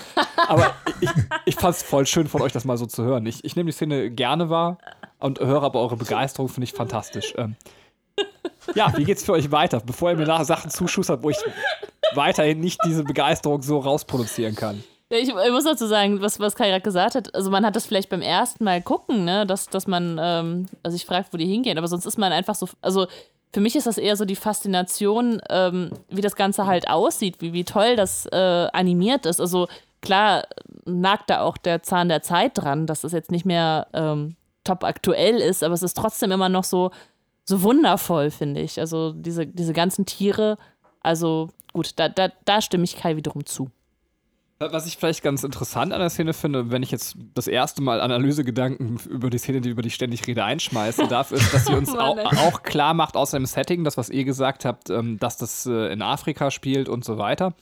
Dass es vielleicht auch nochmal klar macht, dass wir jetzt hier ein, ein Märchen präsentiert bekommen, weil es fast schon so, ähm, so Arche Noah biblische Züge hat, wo alle Tiere quasi in ein Setting zusammengestopft werden, die sich sonst quasi, die werden ja eigentlich von den Löwen gegessen und kommen einfach mal vorbei und gucken sich quasi an, wie die, die sie aufessen, ähm, letztendlich ihren König da irgendwie präsentieren, beziehungsweise den einstigen König. Ähm, und, und das zeigt zumindest vielleicht so ein bisschen, okay, wir sind hier in einer fiktiven Erzählung ähm, auch nochmal dem Zuschauer, weil so würden die Tiere nicht zusammenkommen. Aber ähm, unter dem guten Mufasa werden sie sehr, sehr respektvoll gegessen. Das ja, muss man ja noch dazu sagen. Ja, das stimmt. Ja, darüber müssen wir auch gleich unbedingt noch reden. Also ich meine, das Schöne ist, finde ich, an dieser Szene nicht nur der Anfang, also wenn die Sonne aufgeht und dann das Lied anfängt, sondern auch das Ende mit diesem Bum, Bum und dann steht da der König der Löwen, also so auf der Kinoleinwand. Ja. Das ist so ein, also es, also ne, diese, diese ganze Szene ist einfach so richtig krass. Benny meinte das letztens. Äh, Als ich wieder mal ständig gedreht habe. Ich wollte jetzt das ganz total Abgefahrenes sagen, das passt jetzt noch weniger, als wir über From Dusk Till Dawn geredet haben. Dass er sich früher diese Szene, äh, die Anfangssequenz halt gerne angeschaut hat, wenn er jetzt nicht, also mit, mit weiß ich nicht, beim Freund war und äh, man nicht mehr so lange Zeit hatte, einen ganzen Film zu gucken, dass man halt äh, einfach, weil es so so gut inszeniert ist, halt nur die erste Szene vom Film guckt. Und ich finde, das könnte man auch wunderbar bei der König der Löwen machen, weil das Lied fantastisch ist, die Inszenierung ist fantastisch und es sieht so schön aus. Punkt. So, und damit, äh, das sagt Benny immer. Ja, aber es wird so viel nonverbal. Also es redet ja in diesem Intro ich, ich, ich sehe es wirklich als Intro in den Film. Ähm, ja. Redet ja auch niemand, aber es sind trotzdem schon die, die Rollen klar. Es ist klar, wer da quasi König ist, wer da der Chef ist, ähm, äh, wem sich da alle anderen unterordnen an der Stelle. Du hast diesen, diesen Flug äh, von Sasu mit der Kamera zwischen den Tieren durch, der dann hochfliegt, der sich auf den Felsen dann hinsetzt und wo du auch nicht ganz genau weißt, wenn du das erste Mal guckst, was macht er jetzt? Und dann verbeugt er sich eben so und, und, und entlockt dem, dem alten Mufasa noch so ein, so ein schelmisches Lächeln damit und ähm, der, der gütig äh, zur Kenntnis nimmt, dass, dass der Sasu sich brav verbeugt hat und äh, dann ähm, den, den Affen äh, willkommen heißt, da Rafiki. Also das ist äh, ähm, so viel, was an, an quasi Set-Pieces damit direkt aufgebaut ist, dass es klar ist, wer in welchen Konstellationen zueinander steht, wer äh, wem zugetan ist oder nicht ähm, und in welcher, welcher äh, Reihenfolge die quasi kommen. Ähm, das sagt so viel aus und da, da ist finde ich halt sehr, sehr kunstvoll, weil eben nichts äh, dazu gesagt werden muss. Also ja. du bist einfach direkt äh, damit vertraut und weißt, ähm, äh, die Figuren danach irgendwo einzuordnen. Was ich dann aber wieder ganz witzig finde, ist, dass es dann sich genau umdreht, als dann äh, Scar, weil es ist ja in der Szene direkt danach kommt ja. die Maus-Szene, ja. wie Benny immer sagt. Und ähm, da, da kommt dann Scar und da wird halt sehr, sehr viel verbalisiert. Also da, also Scar kommt ja gar Scar nicht. Scar hat Redebedarf. So. Ja, in der ersten Szene drin vor und jetzt äh, ist, also da wird dann einfach auf, auf der sprachlichen Ebene ganz klar gemacht, wo hier die Problematik in dem Film anzusetzen ist. Ja. Das ist tatsächlich die Szene, die sich bei mir stärker, also in den Kopf verfestigt, weil ich die fantastisch finde. Also ich, ich liebe sie einfach und muss jetzt auch mal Thomas Fritsch, oder? Also ja. der deutsche Synchronsprecher ja. von Ska. Also ich finde, das ist eine fantastische Synchronarbeit. Also mhm. ähm, das stimmt. Es ist ja. so krass, wie sich das einfach einem in den Kopf brennt und aber auch wie er selber mit der Maus spielt und mit der Maus umgeht und sowas. Also es sagt so viel über den Charakter auch aus. Also. Ja, das stimmt. Das ist, äh, also unglaublich äh, auch wieder unglaublich stark inszeniert. Und vielleicht äh, ganz banaler Fakt, aber natürlich äh, die grünen Augen, die uns direkt im Disney-Universum natürlich auch symbolisieren sollen, okay, wir haben es hier mit dem Bösewicht zu tun, ähm, mhm. weil Disney ja sehr gerne grün als Signalfarbe für ihre Bösewichte benutzt. Ähm, mhm. Ja. Ja, aber das finde ich in dem Film halt auch so schön, weil das von keiner Sekunde an Zweifel daran lässt, wer eigentlich der Böse ist. Du fragst dich eigentlich nur, warum die anderen nicht drauf kommen. So. Und äh, ja, da sind wir irgendwie auf dem Elefantenfriedhof gelandet. Ja, ja. Frag dich nach, wie das passiert ist. Äh, und äh, das, das ist ja von Zuschauersekunde an eins klar, so äh, wer da welche Rollenverteilung hat. Und äh, trotzdem liebst du diesen Charakter ja. Also ja du bist ja, du bist ja dankbar um jede Szene, die der quasi an Screentime bekommt. absolut, absolut. Ja, und also hier wird auch wieder sehr schön noch, also Benny sagte gerade die grünen Augen, auch optisch gearbeitet, ne? Dass das Scar einfach äh, dieser, dieser verfranste äh, Löwe ist, der da dem ein Auge fehlt. Fehlt der im Auge? Also Nein. der, nee, der fehlt, fehlt kein Auge, aber hat die, die Narbe beim Auge. Und ähm, ja, äh, also Welchen und, König der Löwen hast du gesehen? ich habe Kimba gesehen, komme später dazu. Ähm, genau, und äh, da haben wir ähm, halt auch noch quasi das, das Optische, was ähm, da ganz klar mit reinspielt, was natürlich sehr viel Symbolwert hat. Ähm, ja, Aber das ähm, Interessante an der Stelle finde ich, nehme ich jetzt vielleicht ein bisschen fürs, fürs Remake äh, äh, vorweg. Dir wird ja dann schon klar in der Gegenüberstellung, wo Mufasa dann quasi Scar in dieser Szene dann zur Rede stellt und ihn äh, auffordert, sich zu erklären, warum er nicht äh, huldigend dabei gewesen ist. Ähm, äh, wird ja quasi direkt so dieser Gegensatz aufgebaut zwischen den beiden. Und dann wird ja eben auch sehr schnell klar gemacht, dass gar körperlich Mufasa eben nicht gewachsen ist und deswegen auf andere Mittel zurückgreifen muss, um ihn eben äh, zu besiegen. Und im Remake ähm, haben die das sogar noch ein bisschen vertieft und das fand ich an der Stelle gelungen, wirklich auch vom Remake und da hat es für mich einen Mehrwert gehabt, ähm, weil da kurz thematisiert so, ähm, äh, quasi äh, forderst, forderst du ein, so sinngemäß forderst du ein Duell, Scar, und dann meinte äh, Scar so, nee, nicht nochmal. Also der hat sogar schon mal auf die ehrenvolle Art dann versucht. Das Ergebnis siehst du, so finde ich, deutet es zumindest das Remake an. Im König der Löwen-Universum gibt es auch andere Geschichten dazu, wie er die Narbe gekriegt hat, aber das Ergebnis davon siehst du eigentlich in seinem Gesicht und wie er runtergewirtschaftet ist und äh, äh, aussieht, dass er eben dem nicht gewachsen ist und dann eben feststellen musste, er kann auf diese Weise, auf die ehrenvolle Art nichts werden in dem äh, in dem Bestreben, eben König zu werden oder sich gegenüber seinem Bruder durchzusetzen, der ihm da eben überlegen ist. Ja, und wir haben Mufasa ja als, also als schon fast göttliche Vaterfigur, ne? Der, der macht ja irgendwie, also, weißt du, der, der ist krass liebend, der ist äh, beschützend, der ist sehr weise. Ähm, wir haben halt mehrere Szenen. Ähm, klar, äh, wird das immer noch so ein bisschen rumgewitzelt, ne? Mit vor Sonnenaufgang ist es dein Sohn und sowas. Ähm, aber er zeigt Simba das geweihte Land, er ist sehr verantwortungsbewusst, ne? Er respektiert den, den, den ewigen Kreis. Ähm, also es gibt einmal die Stelle, ne? Und also auch natürlich super liebevoll, ne? Mit Simba, wie er dann ihm beibringt, wie man sich anschleicht und den Sasu umhaut und äh, Ja. später dann, ähm, als, als Simba auf dem Elefantenfriedhof war und mit Mufasa sich dann den Sternenhimmel anschaut und Mufasa sagt, dass das die Könige der Vergangenheit sind. Ähm, also es ist alles sehr symbolträchtig bei ihm. Also er ist halt, ähm, also er ist ein so krasses Vorbild und so eine starke Figur, dass Simba jetzt im Laufe der Geschichte auch später weiß, er kann da niemals ranreichen, weil Mufasa einfach so krass ist in seinem Auftreten. Ja, wobei das natürlich dann auch vielleicht so ein bisschen symbolisiert, wie Kinder ihre, ihre Eltern wahrnehmen in dem Ja. Alter.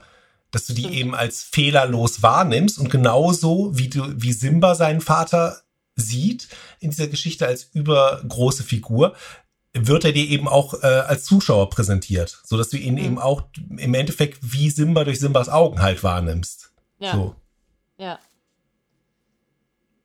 Ja, ähm, ja, das stimmt. Äh, wobei die Mutter irgendwie so eine sehr untergeordnete Rolle spielt. Äh, das, äh, Ja, ja, die, ist gibt, halt die gibt's auch. Ja, die, die gibt's halt auch, ne? Aber der Vater ist halt irgendwie so der krasse Typ. Ähm, ja, äh, und Sasu ist äh, so ein bisschen die, so der nervige Lehrer irgendwie, äh, der äh, vor dem man dann irgendwie Respekt haben muss, aber dem man auch so ein bisschen veralbern kann. Ja, der ist halt im ersten Teil des Films, es, es gibt ja eine krasse Zweiteilung des Films, vielleicht sogar eine Dreiteilung, ähm, äh, ist der ja einfach so der, der Comic Relief. So. Ja. So, wenn Ja. der auftaucht, dann weißt du, äh, je, jetzt wird ein bisschen Spaß gemacht. So, Ja. mit dem. Ja, stimmt.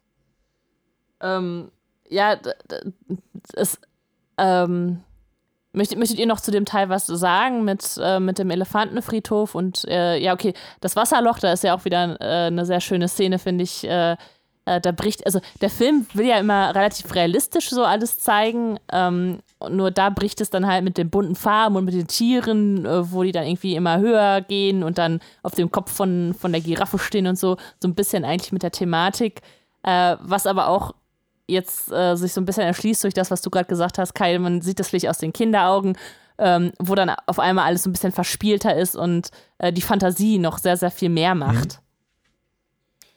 Mhm. Ja.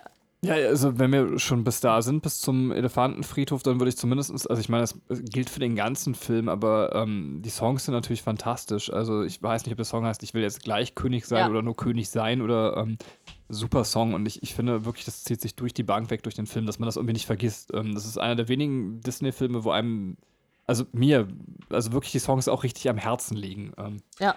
Ich äh, glaube, umsonst. der mhm. und, ja. äh, und Dschungelbuch. Ansonsten finde ich ja. Äh, Disney-Songs eher nervig, muss ich sagen. Und das ich wollte es nicht, nicht so drastisch sagen, aber. Äh, ich, ich sage es an der Stelle drastisch, dein ist dein Podcast so. Ich kann mir da nichts kaputt machen. Ähm, dass es einfach so ist, dass ich so denke, naja, äh, ein Let It Go, was jetzt zum Beispiel in Frozen ja der große Song ist, löst in mir das nicht aus. So. Ähm, und ich wüsste nicht, wie ein zweiter Song aus, aus Frozen heißt. Es mag jetzt daran liegen, dass ich den nicht als Kind und so gesehen habe. Ähm, aber die Songs sind sich halt, haben sich so fest in meinen Gehörgang gebrannt und ich freue mich über jeden Moment, wo das kommt. So. Also das soll ja auch gar nicht Debatte sein. Ich muss nur, also für mich persönlich Let It Go da völlig aus dem ja. Feuer ziehen. Also ich finde, das ist genauso fantastisch. Also absolut. Also es ist äh, ja, also äh, es ist irgendwie auf eine andere Art und Weise äh, toll, weil mit König der Löwen, da kann ich halt auch jeden Song wirklich mitsingen. Und ja, also wie gesagt, sehr viel Nostalgie dabei. Und bei Frozen, also da gibt es schon einige. Also ich meine, okay, Let It Go ist einfach so. so Egal, wir sind heute beim König der Löwen Podcast, ja, das, also. Du hast vollkommen recht. Ähm, ja, ich, ich bin irgendwie so ein bisschen heiß darauf, jetzt ähm, auf die Szene, äh, wenn, wenn Scar mit den Hyänen spricht, aber ähm, ich weiß nicht, ob ich da zu schnell vorgreife. Möchtet ihr noch zu all dem, was davor kommt, noch was sagen? Sonst äh, würde ich direkt da weitermachen. Also Elefantenfriedhof, Wasserloch. Gerne. Also kannst, also für mich kannst du schon gern dahin. Ich würde auch gerne drüber sprechen. Ja, das mach. Ist, eine Szene, die ich als Kind nicht so toll fand, aber äh, jetzt als Erwachsener nochmal ganz interessant äh, finde, weil man sehr viel wieder über Scar erfährt, ne, über seinen Plan, klar. Ähm, es gibt, äh, es gibt wieder dieser grüne Rauch, der halt aufsteigt, um nochmal zu verdeutlichen, das ist jetzt, also, ne, um das Ganze wirklich noch ein bisschen böser darzustellen. Das sieht so ein bisschen höllenartig aus. Ähm, äh, wir haben äh, ja die Hyänen, die dann marschieren. Das hatten wir, glaube ich, auch schon im ähm, Podcast zu der Realverfilmung gesagt. Ähm, das ist tatsächlich auch ähm, bestätigt, dass das äh, an einen Leni Riefenstahl-Film angelehnt ist, an Triumph des Willens heißt er, glaube ich. Also das ist so also ein bisschen diese, diese Nazi-Attitüde, wie die Hyänen dann marschieren. Ja, ja aber dazu will ich, hm? will ich, gleich unbedingt was sagen, weil das. Ja, bitte, sag. Ähm, es ist so, dass es merkwürdig ist, weil ich mich gefragt habe, ob die darüber nicht ordentlich nachgedacht haben. In dem Sinne, weil Ska ist ja jemand, der eigentlich ähm, ein sehr, also ich, kommunistisches System oder ich weiß nicht, ob man Kommunismus das Ganze nennen kann bei ihm, aber er, er, er führt verschiedene Völker zusammen letztendlich. Und das finde ich macht tatsächlich die Realverfilmung besser. Wir haben es ja auch gerade schon mal angesprochen. Und, und dadurch wirtschaftet er quasi die Landschaft um den Königsfelsen runter. Ähm, und, und das ist halt so, dass diese, diese Nazi-Symbolik eigentlich sehr wenig zu dem passt, was ja. Scar tut. Und da habe ich mich gefragt, ja, haben die das einfach nur genommen, weil es irgendwie cool aussah für die oder haben die das trotzdem im, im Gesamtbild irgendwie durchdacht? Also das ist so die einzige Stelle, ja. die ich kritisch anfragen würde an den König der Löwen mm, tatsächlich. Scar, also wenn du es im weitesten Sinne jetzt irgendwie kommunistisches System oder so äh, fassen möchtest, finde ich nicht, dass er das probiert irgendwie zu errichten, sondern er benutzt die ja nur also das wird ja auch am Ende ja nochmal klar, dass er sie auch probiert nachher zu benutzen, um sich da rauszureden. Also die Hyänen liegen ihm ja jetzt nicht irgendwo am Herzen, dass er sagt, äh, ich möchte äh, für alle irgendwie eine bessere Zukunft mit Miteinander, ja, sondern er braucht dieses Miteinander nur, weil er keine andere Möglichkeit sieht, wie er König werden könnte. Und also das, dann ist ihm völlig egal, ob das jetzt Hyänen sind oder ob das andere Löwen wären oder ob das, äh, ob das äh, deine Mutter wäre, die auf dem Elefantenfriedhof äh, wohnt. Äh, wenn er die Gelegenheit hätte, würde er sie benutzen. Ja, gebe ich dir recht. Also es ist, äh, aber das ist eigentlich gar kein politisches System, was bei ihm dahinter steht, sondern einfach der Gedanke, er will König sein, e-, egal genau. welchen Preis. Das ist völliger Egozentri äh, Egozentrismus, den er da eben hat. Dann. Okay. Dann finde ich, also, dann ist es kann man darüber diskutieren, die Symbolik auf jeden Fall, die sie anbringen, nicht unbedingt, äh, also es ist nett vielleicht mhm. oder aber nicht unbedingt notwendig. Ja, also vielleicht auch nochmal, äh, also ich bin da bei dir, Benny, weil es äh, so ein bisschen, äh, Ska steht halt für das Chaos, für die Unordnung und dann hast du halt so die, dieses geordnete Marschieren, dieses, diese Überordnung sozusagen, ähm, das, das widerspricht sich da so ein bisschen. Also das, das, das reibt aneinander. Sorry, äh, dass ich dazwischen gehe, aber äh, äh ich habe ja gesagt, es liegt mir echt am Herzen. Ähm, Finde ich jetzt auch nicht, weil Scar viel, viel autoritärer herrscht. Also er duldet keinen Widerspruch. Er sagt ja sogar, ich bin ein tausendmal besserer König als Mufasa und äh, schlägt dann eben äh, Sarabi da zu Boden, weil sich's wagt, ihn zu kritisieren. Also dieses, er will, dass alles geordnet in Reihe und Glied marschiert, ist eigentlich genau sein Ding. Die haben sich ihm alle unterzuordnen und haben das zu machen. Und er ist da eigentlich sehr autoritär in diesen Herrschaftsfragen. So, auch wenn er dann eben am Ende nicht weiß, was er damit eigentlich machen soll mit seiner, seiner Herrschaft. Aber seine Führungsanspruchsautorität äh, möchte er auf keinen Fall untergraben wissen. Und deswegen finde ich, passt das halt schon mit diesem Führerbild und dieser Nazi-Ästhetik, die sie da äh, aufbauen, eben für so jemanden, der so ein völlig auf sich zugeschnittenes äh, totalitäres System haben möchte, wo er eben auch sagt, äh, im Zweifel bringe ich uns alle um und dann ist es halt so, weil ich bin halt König und sage, wir machen das. Und dann erwarte ich auch keinen Widerspruch hier. Kann ich so, kann ich tatsächlich so nachvollziehen. Das ist vielleicht dann, das, also vielleicht ist es dadurch, dass es, also wenn man jetzt den Vergleich zur Realverfilmung sieht, dass es leichter ist, wenn dem ein bisschen mehr Raum gegeben wird, das zu entfalten, dass es leichter zu verstehen ist. Also wenn man sagt, das, das wird ja letztendlich äh, alles, also klar, das, was du, du hast es jetzt auch gut ausgeführt, ähm, deswegen ist es nachvollziehbar, aber gerade als Kind äh, bleibt einem das ja so ein bisschen verschlossen. Also ich weiß, dass diese Szene für mich immer so ja, klar, der war böse, aber irgendwie befremdlich wirkte. Also so, als, als wenn irgendwie der Teil nicht in den Film reinpasst. Ich weiß nicht, ob ihr wisst, was mhm. ich meine. Ja. Ja, Be Prepared wirkt, wirkt ja auch immer wie ein Lied, was irgendwie da rausfällt. Inzwischen finde ich es recht cool sogar. Aber ähm, musikalisch war das auf jeden Fall anders als, als die anderen Lieder auch. Also die ganze Szene ist irgendwie, setzt sich da ab. So ein bisschen. Er macht den Film aber auch wieder cool, weil es eben eine Szene ist, über die man reden kann, weil sie eben nicht so allglatt in den Film reinpasst. Ich, ich habe noch zwei, ähm, äh, zwei Infos zu dieser Szene, weil es äh, finde ich ganz witzig. Also äh, Jim Cummings äh, synchronisiert Ed. Was sagt Ed in dem Film? Nichts, der lacht nur hysterisch. Jim Cummings ist aber ein ganz berühmter ähm, Synchronsprecher. Der hat viel für Disney gearbeitet, vielleicht am bekanntesten halt hier als Tigger von Winnie Pooh. Äh, also, aber nicht nur da. Also nur vielleicht, damit man ungefähr weiß, wer dahinter steckt. Ähm, der ist trotzdem zu Wort gekommen bei dem äh, Film weil äh, Jeremy Irons, der äh, Sprecher von Ska, bei diesem Lied hat die Stimme versagt zum Schluss und die letzte Strophe singt dann Jim Cummings anstatt Jeremy Irons im okay. englischen Original. Finde ich ganz witzig. Ein Easter Egg versteckt sich auch noch in der Szene und zwar ähm, sieht man zum Schluss Ska halt auf diesen Felsen sitzen und die ganzen Hyänen drumherum und alle singen halt dieses Liedchen damit. Und äh, eine Silhouette sieht nicht nach Hyäne aus, sondern nach Hündchen und das ist tatsächlich die Silhouette von ähm, ich weiß jetzt nicht genau, wie er heißt, Trunk, also Crazy Nate ist da meine Quelle. Der hat gesagt, ähm, das ist äh, der von Susi und Strolch, äh, also einer der Hunde von Susi und Strolch. Okay.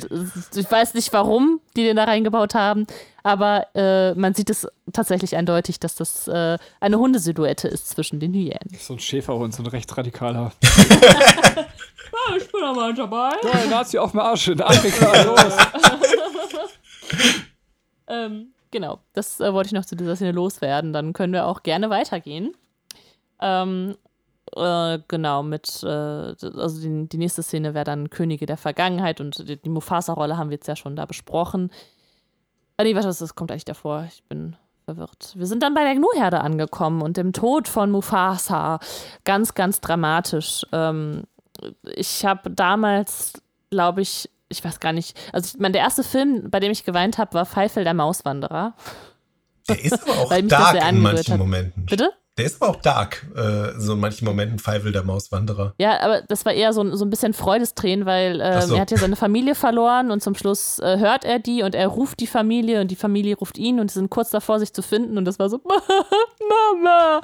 Äh, so ein Gefühl hat sich da bei mir ausgelöst. Ähm, okay. Äh, genau, aber als ich dann den Film noch ein, also als König der Löwen dann vielleicht nicht beim ersten Mal gucken, aber bestimmt beim zweiten oder dritten Mal musste ich auch sehr, ähm, sehr, sehr äh, emotional werden bei der Szene, als Mufasa stirbt, weil es schon sehr schlimm ist, wenn dann ein Elternteil nicht mehr da ist. Und also es ist, es ist einfach auch krass, wenn man das so halt wirklich onscreen sieht, ne? Also ähm, es ist tatsächlich einer der wenigen, wenn nicht sogar der einzige Disney-Film, wo ein Mord onscreen passiert. Äh, also dass Scar mhm. wirklich Mufasa tötet. Ähm, gibt sonst, also es gibt äh, Figuren, Disney-Figuren, die halt andere getötet haben, aber das ist passiert nicht onscreen. Und ich glaube, deswegen ist er im Ranking auch einer der unbeliebtesten Bösewichte von, ähm, von den Disney-Filmen. Aber Disney-Morde, oder wenn es jetzt nur den einen gibt, oder überhaupt Tötungen, passieren ja auch immer nur, dass irgendwer unglücklich worunterfällt. Also. Ernsthaft? Das ist, erinnert ihr euch an irgendeinen On-Screen-Tod, wo jetzt zum Beispiel jemand vom Schwert durchbohrt wird oder wo er äh, zu Tode gebissen wird im Tieruniversum oder sonst was, mhm. sondern die, die haben immer im entscheidenden Moment rutschen die unglücklich aus. So, dann fallen die runter. Ja, es, es, muss halt irgendwie unblutig passieren. Also genau. Du meinst das aber, wenn man es sieht, also on-screen meinst du? Genau, also zum Beispiel bei Schneewittchen fällt ja auch die Hexe einfach mal äh, passend die Schlucht runter, wenn es passt und man es braucht. Ähm, und ich glaube, das ist in ungefähr jedem Disney-Film, wo die irgendwen beseitigen müssen, brauchen die guten Abgrund und dann schmeißen die den da rein. So, ich, ich glaube, so entsorgt Disney alle äh, seine Bösewichte und äh, alle, die, die irgendwie zu Tode kommen sollen. In Disney-Filmen äh, fallen immer irgendwo runter. Oh, das hättest du früher sagen müssen. Jetzt hätte ich nachdenken müssen. Es gibt bestimmt Gegenbeispiele, aber ähm, ich werde dich so in drei Tagen anrufen und sagen: Hey! Mir ist spontan eins eingefallen. Aber trotzdem muss ich jetzt nochmal zu der Szene, also auch ich habe geweint. Ähm, das ist einfach, muss man auch sagen, finde ich eh total mutig in einem Kinderfilm, wenn es denn überhaupt ein Kinderfilm ist. Also die Frage, ich finde den Begriff Kinderfilm eh immer so ein bisschen schwierig. Ähm, aber Tod von einem Elternteil zu zeigen, ist eigentlich so das Härteste, was man machen kann, finde ich. Ähm, mhm. Und äh, ja, da, wie gesagt, hat es bei mir immer die Ein Land vor unserer Zeit-Assoziation. Jetzt spoiler ich ein Land vor unserer Zeit, wer es nicht hören will, aber habe es ja eigentlich schon fast getan. Ähm, wo die Mutter von Littlefoot eben stirbt. Äh, deswegen war dieser Tod für mich, äh, also er war nicht weniger wichtig bei König der Löwen, aber ich hatte dieses schlimme Erlebnis, äh, dass eben ein Elternteil stirbt in einem Kinderfilm schon hinter mir, sodass es quasi nur noch der Zweittod war, den ich immer noch furchtbar fand. Ähm, mhm. Aber äh, wie gesagt, ich musste immer unweigerlich direkt an einen von unserer Zeit denken, wenn ich den Film geguckt habe an der Stelle. Ähm, ja. Also die Assoziation war immer direkt da, weil ich ja. weiß halt, ein Land vor unserer Zeit war zu dem Zeitpunkt mein Lieblingskinderfilm und das hat sich halt so hart bei mir eingebrannt gehabt. Ähm, mhm. Deswegen ist manchmal auch die zeitliche Reihenfolge, wie man was sieht, dann entscheidend, vielleicht ja, auch, stimmt, wie der emotionale stimmt. Impact ist. Ähm. Ja. Mhm. Ein Blattstern. Ähm, ja. ja. Ja, doch, da habe ich auch, habe ich auch sehr geliebt. Da hatten wir übrigens auch die Hörspielkassette von und die hat sich irgendwann mal im, ähm, im Abspielgerät irgendwie so verheddert. Kennt ihr das noch? Und yeah. dann musste man die so rausholen, dann haben wir die mit, mit, äh, mit einem Bleistift wieder so aufge, aufgezogen. Aber dann war das halt irgendwie beschädigt und dann hörte man nie den Tod von, von Littlefoots Mutter. Die war dann. er hat den Tod korrigiert. Ja. ja, auch bei beiden Filmen so, jetzt ist es sehr, sehr lange her, dass wir aber ähm, die toten Elternteile irgendwie über, über den Himmel quasi und den Blick in die Wolken noch mit ihnen so ein bisschen kommunizieren sehen. Also in, in gewisser Art und Weise. Beim König der Löwen, glaube ich, nicht so explizit wie. Ähm, Doch, ziemlich explizit. Ja. Doch, redet er auch, oder? Ja, ja. ja. Und bei uns ganze, Land ganze, Zeit auch. Äh, also. Ganze Wolkenfront, die sich da zu seinem Gesicht aufbaut, damit es, äh, damit Simba spricht später. Ja, war ich jetzt durch die ähm, Realverfilmung irritiert, weil da ist es ja eben, glaube ich. Das ist anders, ja. Genau. ähm, aber das war für mich damals so, bevor es Game of Thrones gab, äh, so ja. mein Game of Thrones Moment vor Game of Thrones. So, äh, ich habe das nicht kommen sehen in dem Moment und ähm, äh, das spielt halt mit so einer kindlichen Urangst. So ja, ja. An, an der Stelle und ähm, für mich kam es eben dann eben auch deshalb so überraschend, weil eben Mufasa vorher eben als diese überstarke Naturgewalt auch dargestellt wird, wo du denkst, äh, das ist absolut untouchable. So, und ähm, dass, dass sie dann eben ihn in der Szene dann beseitigen ähm, und diese, diese starke, Elternfigur ähm, äh, dann einfach nicht mehr da ist. Also das, das hatte mich als Kind total geschockt in dem Moment. Ähm, ich weiß nicht, ob ich das irgendwo vorher schon mal in einem Film gesehen habe. Ich erinnere mich zumindest nicht. Vielleicht ist es dann auch wirklich diese Reihenfolge, in der man das wahrnimmt. Aber ähm, für mich war das halt deshalb auch so krass, weil äh, diese Figur eben vorher so etabliert war und ich niemals erwartet hätte, dass es die erwischen könnte. So. Wo du es gerade so sagst, triggert das bei mir noch, ich muss noch mal einmal ganz kurz zurückspringen, weil es so ein bisschen, finde ich, jetzt ähm, für die Zeit zumindest ungewöhnlich ist. Vielleicht nicht in einem Film dann, aber Mufasa ist ja auch so ein ganz guter Pädagoge eigentlich. Also zumindest, also man kann über seine Pädagogik diskutieren, aber er ist halt in dem Moment, als die Sache mit dem Elefantenfriedhof war, man erwartet ja irgendwie jetzt, dass er Simba so richtig krass zusammenscheißt, so, aber irgendwie ähm, geht er ja äh, sehr liebevoll belehrend mit seinem Sohn um. Also finde ich auch eine recht bemerkenswerte mhm. Szene. Also so Zumindest vielleicht, wenn ich so das Elternbild meiner Eltern, wenn ich den Elefantenfriedhof, ich hätte die nächsten Tage die Sonne nicht mehr gesehen. Also, ähm, naja. Weil deine Augen so zugequollen waren von den Schlägen. Nein, so wow. ist es nicht abgelaufen. Ich bin geblendet worden mit einem, einem glühenden Eisen. Wow. Also, äh, für die Szene übrigens äh, wurde ein neues Programm geschrieben, um diese Gnus zu animieren. Das ist äh, ein neues Computerprogramm. Das hat drei Jahre gebraucht, um diese Szene fertigzustellen. Jetzt weiß ich, warum die so lange gebraucht haben. Die mussten halt bestimmt, ich sage euch, wie es abgelaufen ist, bestimmt haben die diese Szene irgendwann im Laufe äh, der Storyfindung gesagt, wir machen diese Szene, dann hatten sie diese Szene und dann mussten sie einen Film drumherum schreiben. So ist Kann es sein. gewesen. Kann sein, weil es ist die zentrale Szene. So, ähm, wo ja im Endeffekt das Leben von Simba, wie er es kannte, endet. Ja. So. Und wo ihm eben diese, dieser große Fehlerkomplex dann eben in der nächsten Szene von seinem Onkel eingeredet wird, die sich dann, bis er sich seinem Trauma stellt, eben durch sein ganzes Leben zieht. Ja. Ja, und äh, dann geht's quasi zum zweiten Teil äh, des, äh, des Films, und zwar die Begegnung mit Timon und Pumba. Woll, wollen wir nicht erst noch mal darüber reden, wie genial Scar das eigentlich einfädeln möchte. So. Weil er hat ja in der Szene eigentlich gehofft, dass Simba eben auch miterledigt wird und dass er dann eben direkt äh, Thron, den Thronanwärter machen kann, eben über den Tod der beiden. Jetzt hat das halt leider nicht geklappt.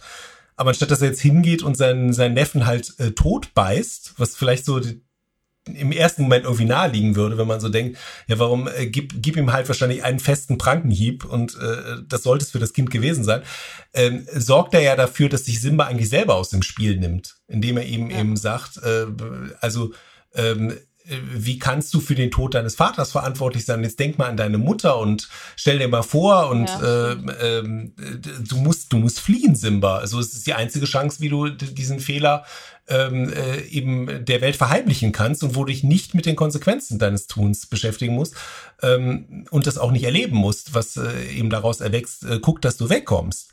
So, und äh, er ist sich ja dann mit sicher, dass das dann reicht, um eben Simba los zu sein und hetzt ihm dann ja noch die Hyänen hinterher, um dann eben wirklich das, das Safe zu machen. Aber ähm, äh, er hätte ja jetzt, sag ich mal, in der Szene auch Simba so lange hinhalten können, wenn er jetzt sagt, ich, ich möchte ihn nicht selber umbringen, äh, weil das vielleicht irgendwie dann nachprüfbar ist äh, für, ja. für die anderen Löwen, bis die Hyänen halt auftauchen und äh, so lange hält er ihn halt fest oder verwickelt ihn ein Gespräch oder so. Aber ich glaube, er setzt ihm ganz bewusst diesen Floh, Floh ins Ohr, weil er sagt, das reicht eigentlich auch, damit er weg ist und aus dem Spiel ist. Ja, ja stimmt. Also ähm, ja, äh, ich meine, es ist, es ist halt krass, ne, dass er, also ich meine, Simba ist ja noch in der Rolle, dass er seinem Onkel vertraut, ne? Er genau. ja, äh, das, deswegen äh, hat Scar überhaupt die Macht, das zu genau. tun. Ne? Und, Und er, er, äh, nutzt dieses Vertrauen ja dann knallhart gegen dieses Kind. Und das ist halt ja. auch so schockierend für ein Kind, ja, dass du eben Erwachsene hast, denen du ja als Kind auch vertrauen musst, genau. wo du darauf angewiesen bist in gewisser Weise, dass, dass dieses Vertrauen äh, nicht missbraucht wird. Ähm, und äh, du kriegst da vor Augen geführt, wie man es missbraucht. Dann. Ja, und das, das ist jetzt vielleicht sogar dann zu der Szene, vielleicht nicht bewusst, die ich gerade gesagt habe, wo ich meinte, Mufasa eher gelungener Pädagoge, eher so das toxische Gegenbild dazu, ja. ähm, dass man eben auch im Umgang mit Kindern trifft. Jetzt will ich aber endlich zu Timon und Pumba kommen. Weil ich, ich liebe diese Charaktere einfach. Ich, ich war auch damals, also ich, ich war, also klar sind die halt witzig und als Kind lacht man auch und versteht nicht genau, warum man lacht, aber als Erwachsener sind die halt immer noch total lustig. Ähm, deswegen, ich, ich liebe sie sehr. muss ich schon sagen. Also es ist halt, ähm, es ist halt ganz interessant, weil wir jetzt quasi in eine Phase von äh, Simba kommen, dass er äh, sagt, okay, er hat halt diese schwere Last, diese Bürde, die er mit sich trägt, weil er glaubt, er ist halt schuld am Tod seines Vaters, äh, was, was ja gar nicht stimmt. Ähm, und er jetzt äh, beigebracht kriegt eine ganz andere Weltsicht. Also nicht dieses genau. schwere, mhm. verantwortungsvolle Tragen, sondern einfach mal zu sagen, ist doch alles scheißegal, so Hauptsache mir geht's gut. Mhm. Ja. ja das, also ich dachte, Kai wollte was sagen, deswegen halte ich es zu Ende. Nee, das ähm, ist absolut richtig, was du sagst. Ja. Was, was ich finde ganz witzig ist, was so ein bisschen vielleicht ähm, auch so einer äh, menschlichen Entwicklung entspricht, so dass man sagt, okay, als Kind äh, ist man so ein bisschen sehr elternhörig, ne, sehr ähm, so, ne, man vertraut seinen Eltern sehr und dann kommt man so in die Jugendphase, wo man so rebellisch ist und es vielleicht einem mehr um sich selber geht, ne, und äh, vielleicht andere, also ja, nicht zu kritisieren, sondern eher zu sagen, so, ich will jetzt erstmal hier mein Leben leben und äh, ich liebe jetzt hier mal Hakuna Matata mäßig. Übrigens, Hakuna Matata ist wirklich Swahili und heißt keine Sorge. Oder keine mhm. Sorgen. Ähm, ja, wie, wie sind die Charaktere bei euch angekommen, Kai?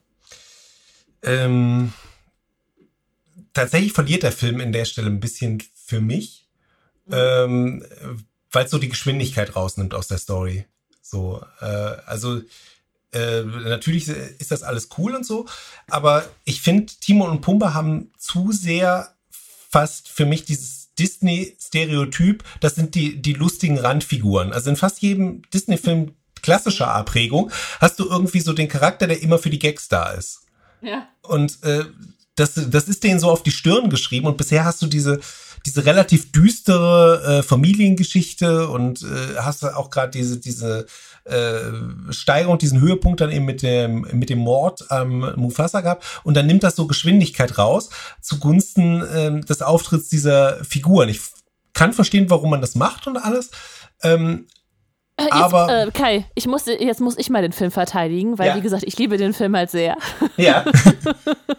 nee, ich finde halt, es ist einfach genau das Richtige, was der Film macht, weil es einfach ähm, nach diesem total hart, nach diesem total mhm. schwierigen, ist was ganz, ganz Leichtes kommt und äh, eben nicht, also ne, es lockert das Ganze auf. Es, ja. Es, es, wird nicht in eine Dramatik reingezogen, sondern es ist halt genau das Richtige, dass du erstmal denkst, oh je, und dann bam, kommen da einfach Timon und Pumba angewämst und äh, haben einfach eine komplett andere Lebenseinstellung und sind halt, also ich meine, äh, das stimmt ja auch nicht genau, was sie unbedingt sagen, dass man sich nicht mehr um andere kümmert, weil sie nehmen ja äh, Simba mit auf. Klar, da haben die noch ein bisschen egoistische äh, Gedanken dabei, dass man sagt, okay, so ein Löwe an der Seite äh, ist äh, vielleicht auch bietet Sicherheit, aber es ist trotzdem ähm, Jetzt habe ich ja. mich total verzettelt. Ich weiß gar nicht mehr, worauf ich hinaus wollte. Du, du wolltest sagen, dass das, so habe ich dich verstanden, dass das halt ja. genau an der richtigen Stelle seinen Platz findet ja, da. Genau, hm? genau. Das würde ich heute auch so sehen, nur damals, was ich beschrieben habe, war so ein bisschen meine kindliche Sicht, dass ich wissen wollte, wie es da weiterging.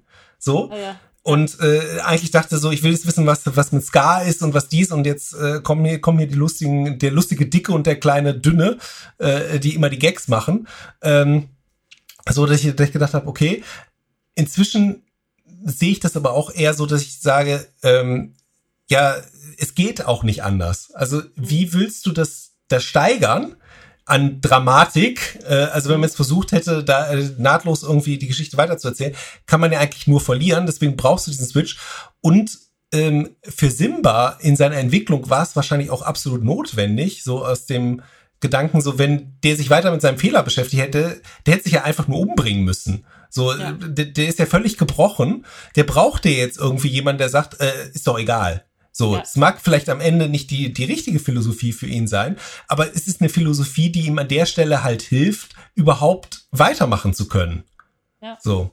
Und ähm, darüber habe ich dann über die Jahre irgendwann gedacht, nee, also Timon und Pumba sind doch irgendwie so, so wie sie sein müssen an, an der Stelle und tragen eben den Film dann, dann doch voran. Aber am Anfang, so äh, als ich den das erste, die ersten Male so, äh, habe ich gedacht, so, ja, sind halt so Comic Relief, äh, ist alles ganz nett, die Gags sind auch ganz gut, so, aber eigentlich eigentlich nimmt es die, die Geschwindigkeit aus dem Film raus und das, was ich wissen möchte und äh, äh wie es erzählt wird. So, aber inzwischen weiß ich die eben darüber zu schätzen, dass sie ähm, äh, diese Funktion eben auch für Simba da erfüllen.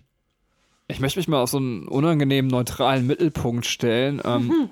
Also ich finde schon, man muss es einfach mal festhalten, es bricht auf jeden Fall krass die Erzählstrukturen. Wenn mir jetzt jemand sagen würde, ich mag den König der Löwen deswegen nicht, weil, weil es so krass an der Stelle gebrochen wird, würde ich sagen, ich kann das auf einer subjektiven Ebene total nachvollziehen, weil es halt ähm, sehr ungewöhnlich ist. Ich habe das Gefühl, hier wird eine zweite Geschichte aufgemacht. Mhm. Also während wir zuerst die Geschichte um, um Scar halt hatten, wo Kai auch gerne wissen wollte als Kind, wie es weitergeht, ähm, ist es jetzt so ein bisschen auch, dass, dass ja die Geschichte, das so, so eine Coming, heißt das Coming of Age? Ich vergesse das ja. jedes Mal. So, mhm. so ein Coming of Age-Film aufgemacht wird, wo es darum geht, auch mal, dass, dass Simba grundsätzlich andere Erfahrungen machen muss, äh, aus seinem Leben raustreten muss, bevor er in die Fußstapfen auch seines Vaters in gewisser Weise wieder treten kann.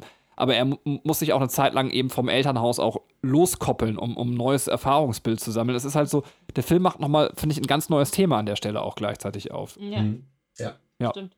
Aber und, und wie gesagt, das nochmal, wenn mir jemand sagen würde, ey, das, was Kai auch gerade gesagt hat mit den Blödelfiguren und sowas, das, das wirkt, kann, wenn man das jetzt will, auch wenn man böse wäre, sagen, das wirkt sehr gewollt. Ich mochte das als Kind immer sehr gerne, aber ich kann halt auch nachvollziehen, wenn jemand sagt, das ist mir ein zu krasser Bruch, weil wir eben halt wirklich vorher einen sehr ernsten Film haben, wo nur Sasu eben diese blöde Rolle übernimmt und äh, dann auf einmal wird er ja ähm, von, von 0 auf äh, 100 quasi hochgedreht, was Komik und ähnliches angeht. Ja. Komischerweise bei Sasu wird danach heruntergedreht. Also ja. Sasu sitzt ja dann quasi in diesem Knochenkäfig und dient dann als mögliche Zwischenmahlzeit für Scar. Also bei ja. dem wird es eher ein bisschen düsterer dann. Oh, oh, oh, das ist, das finde ich noch ganz, äh, ganz interessant. Das wusste ich nicht, ähm, äh, weil es im Deutschen nicht so rüberkommt. Äh, Sasu singt ja erstmal so ein trauriges Lied, ne? Und dann sagt ja Scar, sing mal was Fröhliches. Und er singt, diese Welt ist klein, so klein. Und das, äh, da, da sagt Scar so, oh nein, alles, nur das nicht. Und äh, das ist, aber äh, im Deutschen sagt einem das Lied vielleicht nichts, ist, aber wenn man es jetzt in der englischen Version hört, ist es dieses It's a Small World von, äh, aus den Disney-Parks. It's a small world after all. Also was, okay. was man in diesem uralt Fahrgeschäft hat, wo da ganz viele Puppen so tanzen. Ne? Es ist, also fährst eigentlich einmal nur da durch und die singen die ganze Zeit dieses Lied, so in Dauerschleife. Es ist irgendwie schön und beängstigend und furchtbar zugleich. und deswegen ist es total lustig, dass Scar so ein Anti-Disney-Park ja. Typ ist. ist tatsächlich schön, wusste ich, wusste ich nicht, dass das äh, darauf anspielt. Okay. Ja. Mhm. Genau, ähm, ja, und äh, also wenn man sich den Film dann anguckt, äh, der Abschnitt kommt einem so, groß, so lang und so groß vor, dass das äh, Simba dann bei Timon Pumba ist, aber relativ schnell taucht dann auch Nala auf, um dann halt eine äh, Futter zu suchen, weil im geweihten Land ist ja durch die Hyänen da alles abgegrast. Und dann kommt ja schon Simba relativ bald in den Konflikt, dass er sich seiner äh, Vergangenheit halt stellen muss und äh, jetzt auch wieder Verantwortung übernehmen muss. Die Verantwortung, die er jetzt äh, in der Zeit, wo er bei Timon und Pumba war, abgegeben hat. Das, äh, damit also mit Nala möchte ich auch nochmal meine Coming-of-Age-These belegen. Also ich glaube, die ist jetzt auch nicht so eine gewagte These, dass ich hier das mit Beweisen befeuern muss, aber es wird ja sogar eben der wichtige Schritt, der zum Leben dazugehört, dieses äh, sich nochmal richtig verlieben. Also natürlich sind die beiden sich ja von Kindsbeinen an versprochen, aber das ist ja nochmal was anderes, was da passiert. Das wird ja eben da auch nochmal so kurz erzählt, bevor er eben irgendwie in äh, die Fußstapfen tritt. Warum guckst du so kritisch? Weil ich, weil ich habe was äh, Creepiges gelesen, dass einer der Regisseure äh, meinte auch so, ja, ähm, also als sie das produziert haben oder gemacht haben, war irgendwie klar, dass Nala ist, also Nalas Vater taucht jetzt ja nicht auf, das ja. ist entweder Mufasa oder Scar, ja. äh, was total üblich ist im Löwenrudel aber das kannst du ja nicht im Kinderfilm schreiben, weil das ist dann ihr Inzest, so, mhm. wenn die Figuren vermenschlicht sind, ne? Ähm, das ist äh, deswegen ja. Ich, ich hoffe auch immer, dass es noch irgendwie den dritten Löwen gab, irgendwie Mofasa, dann ist wenigstens die Cousine oder sowas. also. Das, das wären die Kinder von denen. Yes, das, du kannst ja tatsächlich auch krasse Stammbäume im Internet finden, ne? Also weil es gibt ja dann durch die ähm, Fortsetzung und dann hat Disney irgendwie noch so ein Buch rausgebracht, da wird dann auch klar, dass das Scar eigentlich äh, Taka heißt, also äh, nicht seit Geburt Scar heißt und äh, sowas und welche, also weil irgendwelche Nachkommen von Scar und von Simba dann auch noch äh, wieder zusammenkommen. Also solche Stories werden dann noch äh, erzählt und das äh, mhm. ist dann ganz witzig, was, äh, was dann König der Löwen-Fans dann noch alles äh, ja, für, für Fan-Input kriegen können. Ähm, ja, ja, mit der, mit der Coming-of-Age-Geschichte ist es auf jeden Fall richtig. Die Gegensätze sind ja auch relativ klar herausgearbeitet, dass da bei Nala von den Kindern eben ja noch ausgeschlossen wird. Die sind ja empört und entsetzt und schockiert, dass sie irgendwann äh, äh, einander versprochen sind und heiraten sollen. Und ähm, dann eben in der Begegnung dann eben als äh, Erwachsene äh, finden sich dann eben doch anziehend. Also du hast diese, ähm, diese Geschichte ja sehr klar von den Figuren selber sogar äh, angesprochen, so dass sie sich verändert haben und dass sie eben auch äh, sich in dem Punkt eben verändert haben.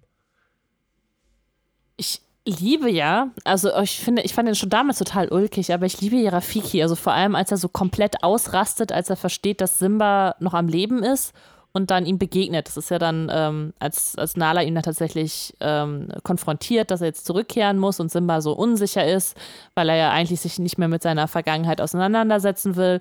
Und dann kommt Rafiki und das ist ja dann der Auslöser, weshalb Simba auch zurückkehrt. Und der ist halt, der ist einfach so geil drauf, weil der irgendwie vollkommen unter Drogen ist. So. Ich weiß auch nicht, was mit dem los ist eigentlich, aber der hat eine gute Zeit. Singt, der singt Asante Sana, Weedy Weedy, Match Banane. Asante Sana ist auch wieder ähm, Kiswahili oder Swahili und heißt Danke oder Dankeschön.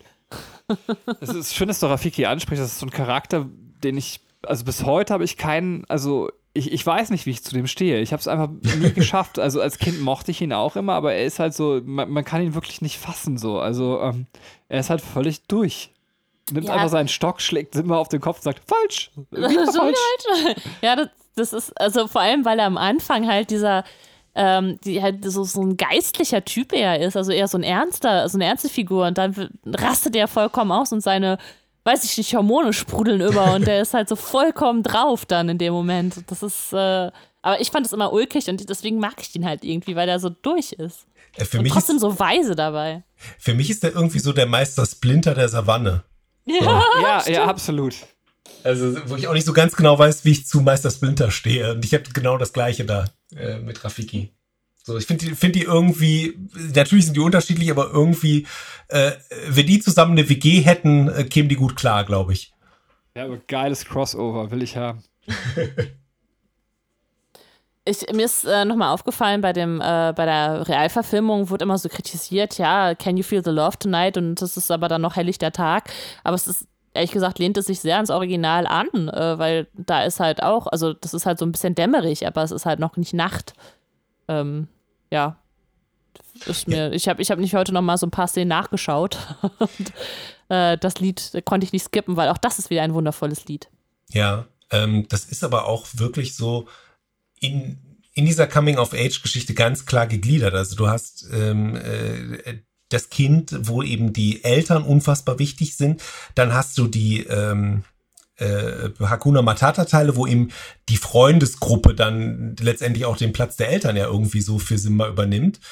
Und dann hast du den Punkt aber, wo die Freundesgruppe gegenüber der Partnerin zurücktritt und wo ja auch Timon und Pumba dann eben, äh, die leiten ja das Lied ein und geben dem Ganzen ja diesen, diesen musikalischen Rahmen, in dem sie da eben äh, Einleitung und Ende mitsingen, ähm, zum Ausdruck bringen, dass sie äh, an Bedeutung verlieren für Simba wieder. Darüber, ja. dass er jetzt eben diese Partnerin hat. Und äh, das ist ja im Endeffekt auch Teil des Erwachsenwerdens, dass man dann äh, feststellt, irgendwann äh, wendet man sich oft, ich möchte das jetzt nicht äh, verallgemeinern, dass es bei allen Menschen so sein muss, aber wendet man sich ja doch dann eben äh, einer Partnerschaft zu, die eben sehr viel Raum und sehr viel Zeit im Leben einnimmt, äh, was bedeutet, dass eben andere Leute äh, in diesen Raum und diese Zeit nicht mehr von einem kriegen können. Ja, absolut. Wir müssen leider ein bisschen schneller machen, weil wir nicht mehr so lange Zeit haben. Deswegen. ich möchte ähm, aber noch eine Sache sagen. Entschuldigung. Nee. Ich bin, ich bin derjenige, der auf Schlaf pocht, aber gleichzeitig, das muss einfach noch raus, wenn wir schon hier über den König der Löwen sprechen. Nur ganz cool, dass diese Szene mit dem Baumstamm, also einfach, dass es mal erwähnt ist, dass es so eine ikonische Szene geworden ist, die ja auch äh, dann über den Film weit hinaus irgendwie so auf T-Shirts und ähnlichem immer wieder verarbeitet wird, ansonsten in der Popkultur. Ähm, eigentlich ganz cool. Ähm, welche Szene mit dem Baumstamm meinst du?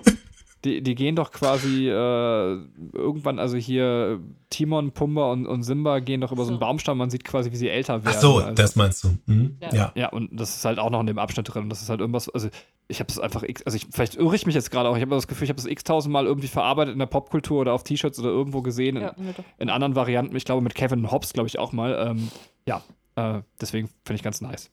Mhm. Ja, auf jeden Fall. Ähm, dann springe ich jetzt zu, äh, also der Entscheidung, Simba kehrt zurück zum Königsfelsen und äh, fordert Scar heraus, stellt sich seiner Vergangenheit und erfährt äh, dann auch noch tatsächlich, dass Scar derjenige ist, ich tötete Mufasa. Also ist, man kann irgendwie echt so ja. viele Sachen schon noch, ne, hat man echt im Kopf. Ja, ähm, das, äh, ne, das, das, Ganze fängt an zu brennen.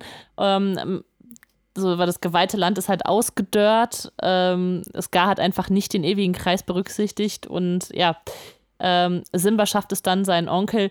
Er tötet ihn ja noch nicht mal. Er besiegt ihn und sagt: Lauf, Scar, lauf ganz weit weg. Ne? Also genau die gleichen Worte wählt er, die Scar zu ihm damals sagte. Mhm. Und ähm, dann wird Scar von den Hyänen zerfleischt, weil er ja vorher dann noch sagt, so, das war nicht ich, das waren die Hyänen. Die Hyänen sind alles schuld. Also Scar versucht sich dann halt rauszureden.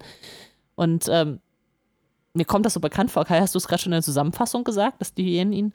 Nein, ich habe hab das bei okay. der Prepared-Stelle gesagt, dass er ja äh, das ah, ja. äh, offenlegt, äh, dass er sie einfach nur benutzt hat als Mittel zum Zweck und äh, ja. sie ihm das komischerweise auch ein bisschen übel nehmen. Ja. Äh, genau. Und äh, ja, damit äh, leitet es halt zum Ende über, dass äh, Simba jetzt seinen Platz halt als äh, König einnehmen kann und äh, ja, das Land spiegelt dann sein äh, seine Herrschaft wieder und aus diesem ausgedörrten Land fängt das wieder alles an zu blühen und die können am Königsfelsen bleiben und er zeugt mit Nala Nachwuchs und alles so schön und der ewige Kreis fängt von neuem an. Ähm, was ich ganz cool finde, ist, also auch wenn es so typisches Filmwriting ist, also das, also auch gutes Filmwriting, wenn man halt äh, Sachen wieder aufgreift, dass eben Simba die Worte von Scar selber aufgreift, zeigt es aber auch nochmal das, was wir hatten, wie toxisch eben ja. sowas dann sein kann, weil einfach diese Worte haben sich in ihn eingebrannt. Also ja, der hat er sein Leben lang nicht vergessen. Genau, das finde ich sehr, sehr cool. Punkt. Kai, bitte. Ja, und das ist äh, für mich halt dieser schöne Bogen, ähm, auch eben, den wir mit dem Anekdotenteil haben, dass eben Simba das immer mit sich rumgetragen hat, aber erst als er dann die Bereitschaft hat, sich seinen Fehlern zu stellen und für seine Fehler ja auch einzustehen. Er ist ja bereit, äh, eben das äh, zuzugeben, dass er Mufasa getötet hat oder den Anteil daran hatte. Ähm, erst in dem Moment äh, findet er irgendwo auch seinen Frieden dann. So, wenn ja. er dann seine, seine Verantwortung, die er glaubt da zu haben, eben gerecht wird, die ihn nie losgelassen hat zu beschäftigen. Und ähm, kommen ja auch verschiedene Szenen. Da gibt's ja diese wunderbare Szene auch mit Timon und Pumba da äh, unterm Sternenhimmel, äh, wo die sich da austauschen, wo du einfach merkst, dass äh, Simba da eben ähm, ganz anderen ähm, Blick auf die Welt hat und äh, dass er eben das nicht vergessen kann und nicht verlassen kann, was ihn eben äh, die ersten Jahre geprägt hat und was ihn sein ganzes Leben dann eben begleitet und zu diesem Ort dann wieder zurückführt, weil er einfach nicht anders kann, weil er dann eben feststellt, dieses Hakuna Matata funktioniert für ihn dann nicht mehr. Also er hat das ja. eine Weile gehabt, aber es ist nicht denkbar, dass er jetzt eben in diesem Dschungel mit Timon und Pumba weiter über Baumstämme rennt und Hakuna Matata singt und äh, dabei seinen Frieden findet, sondern das belastet ihn dann ab einer bestimmten Stelle und er muss genau den gegenteiligen äh, Move dann machen und eben ins gelobte Land zurück und sich seiner Verantwortung, seinen Fehlern und allem stehen, äh, stellen. Und erst dadurch kommt es ja zu dieser Erlösung für ihn, dass eben Scar ihm auch offenbart, äh, dass er derjenige ist, der eben äh, Mufasa getötet hat. Ja, äh, finde ich, hast du sehr, sehr schön zusammengefasst. Äh, genau, ja. aber dass das Timon und Pumba ihm folgen, da zeigt der Film nicht, dass diese Hakuna Matata-Mentalität Grenzen hat, oder? Das ist einfach nur, das machen die einfach rein aus Freundschaft, würde ihr auch ja, sagen, oder? So verstehe ich ja. das auch, ja. Ähm, übrigens sehr schön auch, äh, wie, wie äh, Timon im Hula-Röckchen tanzt. und es gibt eine Taxi-Driver-Anspielung, die man als Kind natürlich nicht versteht, mit Redest du mit mir? Ja. Ähm, wo ich glaube, äh, Banzai sagt, was will denn die Sau hier? Und dann sagt Puma, man nennt mich Schwein. Das, ist, äh, das war, glaube ich, die Lieblingsszene als Kind von mir aus diesem Film. Ähm, ich muss noch mal ganz kurz, äh, bevor wir den Podcast beenden und äh, jeder noch seine Schlussworte äh, sprechen darf, ähm, ganz kurz sagen, äh, es gibt natürlich den Kimba-Skandal. Ähm, Kimba ist eine Serie, ein, ein Anime, ähm, Kimba der weiße Löwe, der sehr zufällig sehr viel auf, ähm, Parallelen aufweist zu, zu, der König der Löwen. Also es geht halt auch um ein, ein äh, Löwenjunges, das äh, sein, äh, seine Eltern verliert. Es hat einen bösen Onkel. Es, es tauchen ähnliche Figuren auf, wie halt äh, der Affe, also der Mandrill, also ne, Rafiki quasi. Ähm, das ein Wildschwein ist dabei. Es gibt auch die Liebesbeziehung. Äh, und wenn man sich, aber also wenn man ganz ehrlich einfach sich die Bilder anguckt, die Gegenüberstellung, wie es halt in dem Anime gezeichnet wurde und äh, in Der König der Löwen, sieht man, dass einfach ganz klar eins zu eins Sachen so abgezeichnet wurden. Bei König der Löwen natürlich tausendmal schöner und, äh, ne, also, und lebensechter, aber es ist einfach ganz, ganz krass. Es wurde einfach gnadenlos geklaut. Das Schlimme an der Situation ist, Disney gibt es nicht zu. Disney hat diesen Film von Anfang an gesagt, das ist aus unserer eigenen Schreibe. Das ist, äh, das ist ein Disney-Original. Es gibt nichts, woran es angelehnt ist. Und ähm, ja, aber man erkennt einfach die Parallelen. Es ist einfach nicht zu verneinen. Ähm, das Traurige ist, es ist, ähm, dass, äh, also Osama Tezuka, Tezuka heißt er, glaube ich. Ähm, das ist der, der, der Anime-Zeichner oder Manga- und Anime-Zeichner. Äh, man sagt so, das ist der, der japanische Walt Disney. Äh, der ist leider schon gestorben ähm, bevor Produktionsbeginn war, also dass der gar nicht mehr das mitgekriegt hat. Und dass äh, diese Produktion, diese japanische Produktionsfirma gesagt hat, wir sind zu klein, wir kommen nicht gegen Disney an, wir, wir gehen in keinen Rechtsstreit mit dieser großen, übermächtigen Firma. Ähm, ja, okay. finde ich, find ich ziemlich krass. Ähm, es gibt allerdings, also Disney sagt ja so, wir wussten gar nicht, dass es Sim, äh, Kimba gibt. Also Kimba und Simba okay. ist ja auch noch mal sehr ähnlich. Ne? Äh, so, nee, nee, das Problem ist, dass der, der Zeichner, also dass Walt Disney schon gesagt hat, hier Astro Boy, das hat ähm, Tezuka auch gezeichnet, das würde ich gern verfilmen. Also Disney kannte den anscheinend. Und Matthew Broderick, der Sprecher von, äh, von Simba im englischen Original, hat auch gesagt, hat im Interview so ganz offen gesagt, oh, ich dachte, das wäre eine Neuverfilmung von, von Kimba. Ich bin da fest davon ausgegangen. Also, ne, man weiß halt, okay, da sind so also anscheinend sind da ähm, Anleihen an, an diesen Anime, aber von Disney halt nicht zugegeben. Was macht das jetzt mit dir, Kai? Ich bin, also ich höre es zum ersten Mal, ich bin es fast interessiert daran, diesen Anime zu gucken. So, um mir selber da ja, dann ein Bild also, äh, von zu machen. Ich nehme es schrecklich aus. Also die, die, Löwen sehen aus wie kleine Mäuse. Also es, es, es sieht ganz, ganz furchtbar aus. Und ich, ich habe keine Lust ganz, mehr ganz, zu gucken. er ist ganz schlecht gealtert. Also der ist irgendwann Anfang der 80er, glaube ich, ähm, erschienen. Und also es, ich glaube, man kann sich den auch nicht unbedingt angucken und es ist halt äh, es ist halt vielleicht auch noch für uns befremdlich, weil es dann noch die japanische Kultur ist und manche Dinge dann. Mal die ganze Zeit das, das Höschen von, von Nana. nee, also ich, also ich glaube, es ist sehr schwer jetzt für unser eins zu gucken, aber ey, mach's einfach mal und berichte davon. Ich wäre auf jeden Fall sehr gespannt, was du dazu sagen würdest. Okay, mache ich. So, gibt es noch was zum König der Löwen, was ihr loswerden wollt? Dann habt ihr jetzt noch die Chance. Ähm, wollen wir kurz irgendwie noch die ähm, anderen Interpretationen an, ähm, anreißen? So? Also zum Beispiel Musical, Remake, habt ihr einen eigenen Podcast drüber gemacht? Achso, ich dachte, wir haben, da, wir haben das ja im Grunde schon während des Films gemacht. Also wenn du noch einen äh, Punkt hast, dann werd ihn schnell los, aber bei uns drängt die Zeit. okay. Ähm, also ich hatte das Problem mit dem Musical, was ihr mit dem Remake hattet. Das Remake hat mir gut gefallen, tatsächlich. Äh, es gibt ja viel Kritik äh, an dem Remake, aber ähm, da bin ich vielleicht auch nicht so ganz objektiv, weil ich einfach wieder König der Löwen im Kino sehen konnte und diese ähm, äh, Kulisse und alles so überwältigend fand äh, in der Umsetzung, ähm, wie die das geschafft haben, das ähm, eben noch mal ähm, ähm, eben mit der Tricktechnik und allem eben auf den äh, CGI-Stand dazu bringen, mhm. ähm, dass ich äh, für mich einen Mehrwert erkennen konnte und ähm, habe mich dann so an kleineren äh, Szenen dann erfreut. Es sind sicherlich auch Sachen, die äh, nicht so ähm, vernünftig gelöst sind und wo man sich auch fragen kann, ob das nicht vielleicht besser lösbar ist. Aber ich glaube, dass dieser Realverfilmungsfilm doch seinen Mehrwert hat, wenn du ähm, zum Beispiel probierst jetzt ein Kind dafür zu begeistern für den Film, weiß ich nicht so,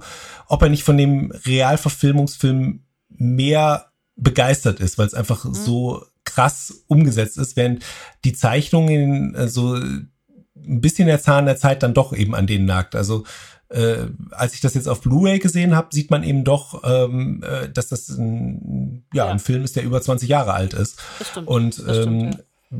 Da habe ich das halt äh, gehabt beim Musical. Ähm, Entschuldigung, also ich, ich, muss ganz kurz, also ja. so viel Zeit muss da noch sein, äh, da eben noch eingerätschen. Ich finde es total schwierig, das zu beurteilen. Also ich weiß voll, was du meinst. Äh, ich habe es genau umgekehrt. Aber es kann halt einfach rein subjektiv sein, dass man irgendwie selbst, als wir es damals, also wir haben es ja, es ist ja auch nur drei Monate her, dass wir jetzt das letzte Mal geguckt haben. Ich weiß, was du meinst mit dem, dass es erschreckend dann doch gealtert ist zu dem, was man im Kopf an Bildern hat. Aber irgendwie habe ich immer noch das Gefühl, das wäre zeitloser. Aber das, das mag vielleicht auch wirklich sein, weil man damit aufgewachsen ist. Ähm, Deswegen, ich finde deine These total spannend. Ich glaube, das Einzige, was uns bleibt, ist, unsere Kinder eines Tages davor setzen und es ja. auszuprobieren. Ähm. Ich, ich denke auch, da wird sich das dann äh, drüber entscheiden. Ich habe auch immer gerne äh, oder lieber die, die reinen Tier-Disney-Filme gesehen, als die Disney-Filme, wo Menschen auftauchen. Und äh, deswegen habe ich mir immer vorgestellt, dass es quasi wie so eine Art Doku ist, die äh, vertont wird und jetzt erzählen die Löwen halt ihre Geschichte dabei, wie halt so ein, so ein Tierfilm, den, den du anguckst. Und deswegen war es mit dieser BBC-Doku-Sache äh, äh, relativ nah an dem dran so wie es in meinem Kopf äh, quasi sowieso immer äh, gewesen okay, ist ja. dann. Dass ich gedacht habe, äh, so, so würde es in Natur aussehen. Ähm, wenn du jetzt aber selber, Entschuldigung, ja. ich, wenn du selber die Wahl hast äh, für einen DVD-Abend, würdest du den Zeichentrick immer vorziehen oder würdest du den, die Realverfilmung jetzt vorziehen oder mal so, mal so? Tatsächlich mal so, mal so. Ähm. Also ich äh, finde den, ähm, den Zeichentrick schon besser. Das liegt aber sicherlich auch eben an meinem, meinem verklärten äh, äh, Zugang dazu. Und äh, da kommt halt der Realfilm nicht dran. Aber ich finde, manche Sachen, ähm, wenn man sich halt zu oft anguckt, äh, leiden da eher drunter. So, dass man dann auch denkt, ähm, äh, es ist vielleicht auch mal ganz gut, da äh, sich, sich dessen zu bedienen, dass man da irgendwie eine andere Interpretation hat. Und dann weiß man vielleicht das Original auch wieder zu schätzen, als jetzt irgendwie, ich gucke mir äh, nur das Original und der andere existiert nicht. So finde ich im, im Vergleich ergibt das irgendwie für mich auch was. Wie zum Beispiel diese kleine Szene da mit Scar, die ich da äh, schon erwähnt hatte, wo ich so denke, ja, das, das macht so die Geschichte noch ein bisschen runder dass mhm. eben ähm, Scar quasi äh, so gezeichnet von der Auseinandersetzung mit Mufasa sein könnte. Zumindest finde ich, dass das in dem Film sehr deutlich impliziert wird, ähm, äh, dass er eben keinen anderen Weg sieht. Und ähm, das finde ich kommt im Zeichentrick wird ja. dir diese Erklärung nicht so angeboten. Ja. Ähm, und dann hast du auch wieder Mehrwert für den Zeichentrick. Also ich finde, es ist irgendwie so ein Universum. Ähm, was ich nicht leiden oder was ich nicht so gut leiden konnte, war eben das Musical. Ähm, da hatte ich das, was, äh, was ihr, glaube ich, mit dem Film hattet, weil ich dann doch irgendwie sehr an der Originalübersetzung da hänge, die auch für das Remake ja verändert wurde, aber mich beim Musical viel mehr gestört hat, wenn die äh, aus meiner Sicht ohne jegliche Not in die Dialogen ähm, äh, von vom Originalskript abgewichen sind, das im Deutschen vertont worden ist. Und ähm, äh, Katrin hatte gerade noch gesagt, dieses Ich äh, tötete Mufasa, hast du im Ohr, wie Scar das sagt, und im Musical sagt er, ich habe Mufasa getötet wo du denkst so, warum? Also warum weichst du an der Stelle ab? So der, der Sinngehalt ist genau der gleiche. Das Einzige, was passiert, ist, dass ich im Publikum sitze. Ah, so und äh, entschuldigen Sie, entschuldigen. Ja, es ist wirklich so. Das, hat einer von Ihnen eigentlich König der Löwen gesehen? So und dann äh, hüpfen die da mit Schwertern über die Bühne und äh, fand fand ich nicht so. Also hat mich äh, hat mich das Remake tatsächlich deutlich besser unterhalten als das Musical. Beim Musical hatte ich ganz stark, dass mich störte. Ja, ich, also ich finde, das Musical hat halt äh, andere Vorteile, also weil, weil die Umsetzung auf der Bühne fand ich total fantastisch. Ähm, ja, also, also mich hat das total begeistert damals. Ich fand das auch nicht so ich Konnte auch damit, ich, also ich konnte damit leben, dass das jetzt nicht die, die Worte, weil, ja, waren. Aber ich fand das auch nicht stimmig umgesetzt. Also du hast diese afrikanischen Masken bei den Löwen und du hast zum Beispiel diesen Sasu und die Jen, die ganz klar auf Comic gemacht sind. So. Und äh, irgendwie fand ich den Stil dann irgendwie inkonsistent. So ich, ich kann nie, also ich könnte keinen Musical-Podcast machen, weil ähm, ich habe es ja schon mal, glaube ich, erzählt, bei mir setzt das Gehirn aus und ich plane immer Musical. Und die von euch ebenso beschwärmte Anfangsszene. Beim Musical kann ich wirklich stundenlang drüber reden. Ich will sie auch nicht spoilern, wie sie da passiert, aber ich habe instant angefangen zu flennen. So. Also von daher, ich, ich weiß gar nicht, ob irgendwie das Comichafte, was Kai gerade schildert, kann ich nicht mehr sagen. Die Tränen in meinen Augen haben alles verwischt und ab da kann ich nichts mehr beurteilen. Hm. Okay. Ich finde das so imposant am Anfang, ähm, aber wie gesagt, vielleicht bin ich da auch einfach zu einfach zu haben, was Musicals angeht. Musikalisch fand ich sehr gut, äh, das Musical tatsächlich, aber äh, alles Erzählerische fand ich äh, misslungen. Mit Blick auf die Uhr. Es tut mir leid. Äh Darf ich noch eine letzte Sache? Entschuldigung, jetzt bin ich, ja, ich weiß, ich bin derjenige, der eigentlich ins Bett will. Ähm, aber es gibt jetzt, Kai hat noch so viel getriggert und zwar eine witzige Geschichte, die ich diese Woche erlebt habe. Vielleicht findet ihr sie auch gar nicht so spannend. Ähm, und zwar hatte ich einen, ich habe jetzt einen, also ich, Schule hat wieder gestartet, ich bin Lehrer, haben wir eben schon besprochen. Ähm, und ich habe einen Schüler, den ich das letzte Mal vor anderthalb Jahren in einer Vertretungsstunde quasi gesehen habe, ähm, jetzt im Unterricht bekommen. Und der kam zu mir, das ist so ein Drei-Fragezeichen-Nerd, der war damals in der fünften Klasse und kam jetzt so zu mir und meinte so, Sie haben damals gesagt, Folge 2 der drei Fragezeichen ist das Gespensterschloss. Und dann guckt er mich an, das stimmt aber nicht. Und ich habe dann, mir ist auch dann wieder eingefallen, dass es, äh, ich glaube, das, Phan das Phantom am See ist oder wie es hieß. Ich habe dann so ungefähr den Titel mit dem Phantom gesagt. Und aber es war ihm, das fiel mir gerade nur zu Kai ein und mit dem Korrigieren, es war ihm wirklich eine Herzensanliegen, dafür habe ich ihn wirklich geliebt, mich nach anderthalb Jahren bezüglich dieser zwei, drei Fragezeichen-Folge Nummer zwei zu korrigieren. Ey, dafür habe ich ihn so sehr ins Herz geschlossen. Solche Menschen mag ich sehr, sehr gerne. Punkt. ja, sehr schön. Äh, ich finde, das war ein sehr schöner Abschluss. Ähm, der zwingt dich also auch nochmal mit deinen Fehlern irgendwie umzugehen und äh, Verantwortung dafür zu tragen, was du damals gesagt hast. Ja, und ich finde, dass es Kai so ein Herzbusthema ist, hast du alles zum König der Löwen sagen können, was du sagen wolltest.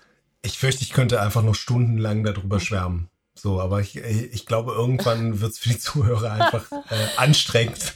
Und, wie, wär's, äh, wie wär's, wenn du uns einfach noch so, ähm, so eine Spur schickst, äh, wo du dann einfach so ich zwei, drei Stunden lang darüber sprichst und wir, wir hängen das einfach nach selber. dem, ja, genau, nach dem Podcast dran. Ich finde eh schon faszinierend, es ist einer der längsten Filmpodcasts geworden, die wir je gemacht haben, mit fast zwei Stunden zu einem Film. Wie lange geht der König der Löwen? 90, 88 Minuten. 88 Minuten, also wir besprechen den Film deutlich länger nach, als er ist. ja, es gibt so viel dazu zu sagen. das stimmt. Ja, äh, lieber Kai, lieber Benny, ich bedanke mich ganz herzlich, dass ihr dabei wart und äh, dass, dass wir so schön über diesen Film gesprochen haben. Ich bedanke mich bei den Zuhörern fürs Zuhören und ich würde sagen, wir verabschieden uns äh, in gewohnter Reihenfolge. Ich natürlich zuerst. Dann kommt Benny und der Gast hat das letzte Wort. Also von meiner Seite herzlichen Dank und bis zum nächsten Mal. Tschüss!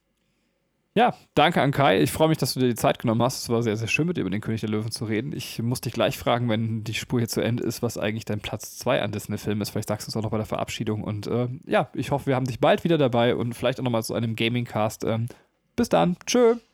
Ja, ich äh, bedanke mich, dass ich einfach mal hier ohne Schläge zu kassieren über König der Löwen Ewigkeiten äh, fabulieren konnte und äh, habe die Gelegenheit genutzt und es war mir wirklich eine Herzensangelegenheit über den Film zu reden. Wer ihn noch nicht gesehen hat, das geht an dich, Miguel, guck ihn dir verdammt nochmal an. Ähm, also es ist einfach ein Film, ähm, der auch so viel, glaube ich, popkulturell ähm, gemacht hat, der auch so viel zitiert wird, äh, dass es wirklich äh, schade ist, wenn man nicht weiß, wo es herkommt. Vielleicht sogar aus dem Anime Kimbra. Aber ähm, da habe ich noch nicht drüber nachgedacht, weiß ich nicht. Für mich äh, auf jeden Fall popularisiert hat es König der Löwen und ähm, äh, das äh, finde ich ist halt äh, ein Disney-Film, der es für mich wie kein zweiter schafft, eben diesen Pathos und den Humor in ein ausgewogenes Verhältnis zu kriegen, der zu keiner Sekunde dadurch irgendwie kitschig wird, obwohl er ganz leicht hätte kitsch werden können ähm, der es aber fantastisch schafft, diese Thematiken ähm, äh, gut zu behandeln und ähm, dass man eben auch als Kind und Erwachsener daraus was mitnehmen kann. So, und äh, jetzt mache ich einfach mal eine Nachbesprechung, die ihr nie hören werdet und überlege mir, welchen äh, Disney-Film ich persönlich auf zwei setzen würde. Ähm, vielleicht erzähle ich es in einem anderen Podcast. Dann äh, danke fürs Zuhören. Macht's gut. Tschüss.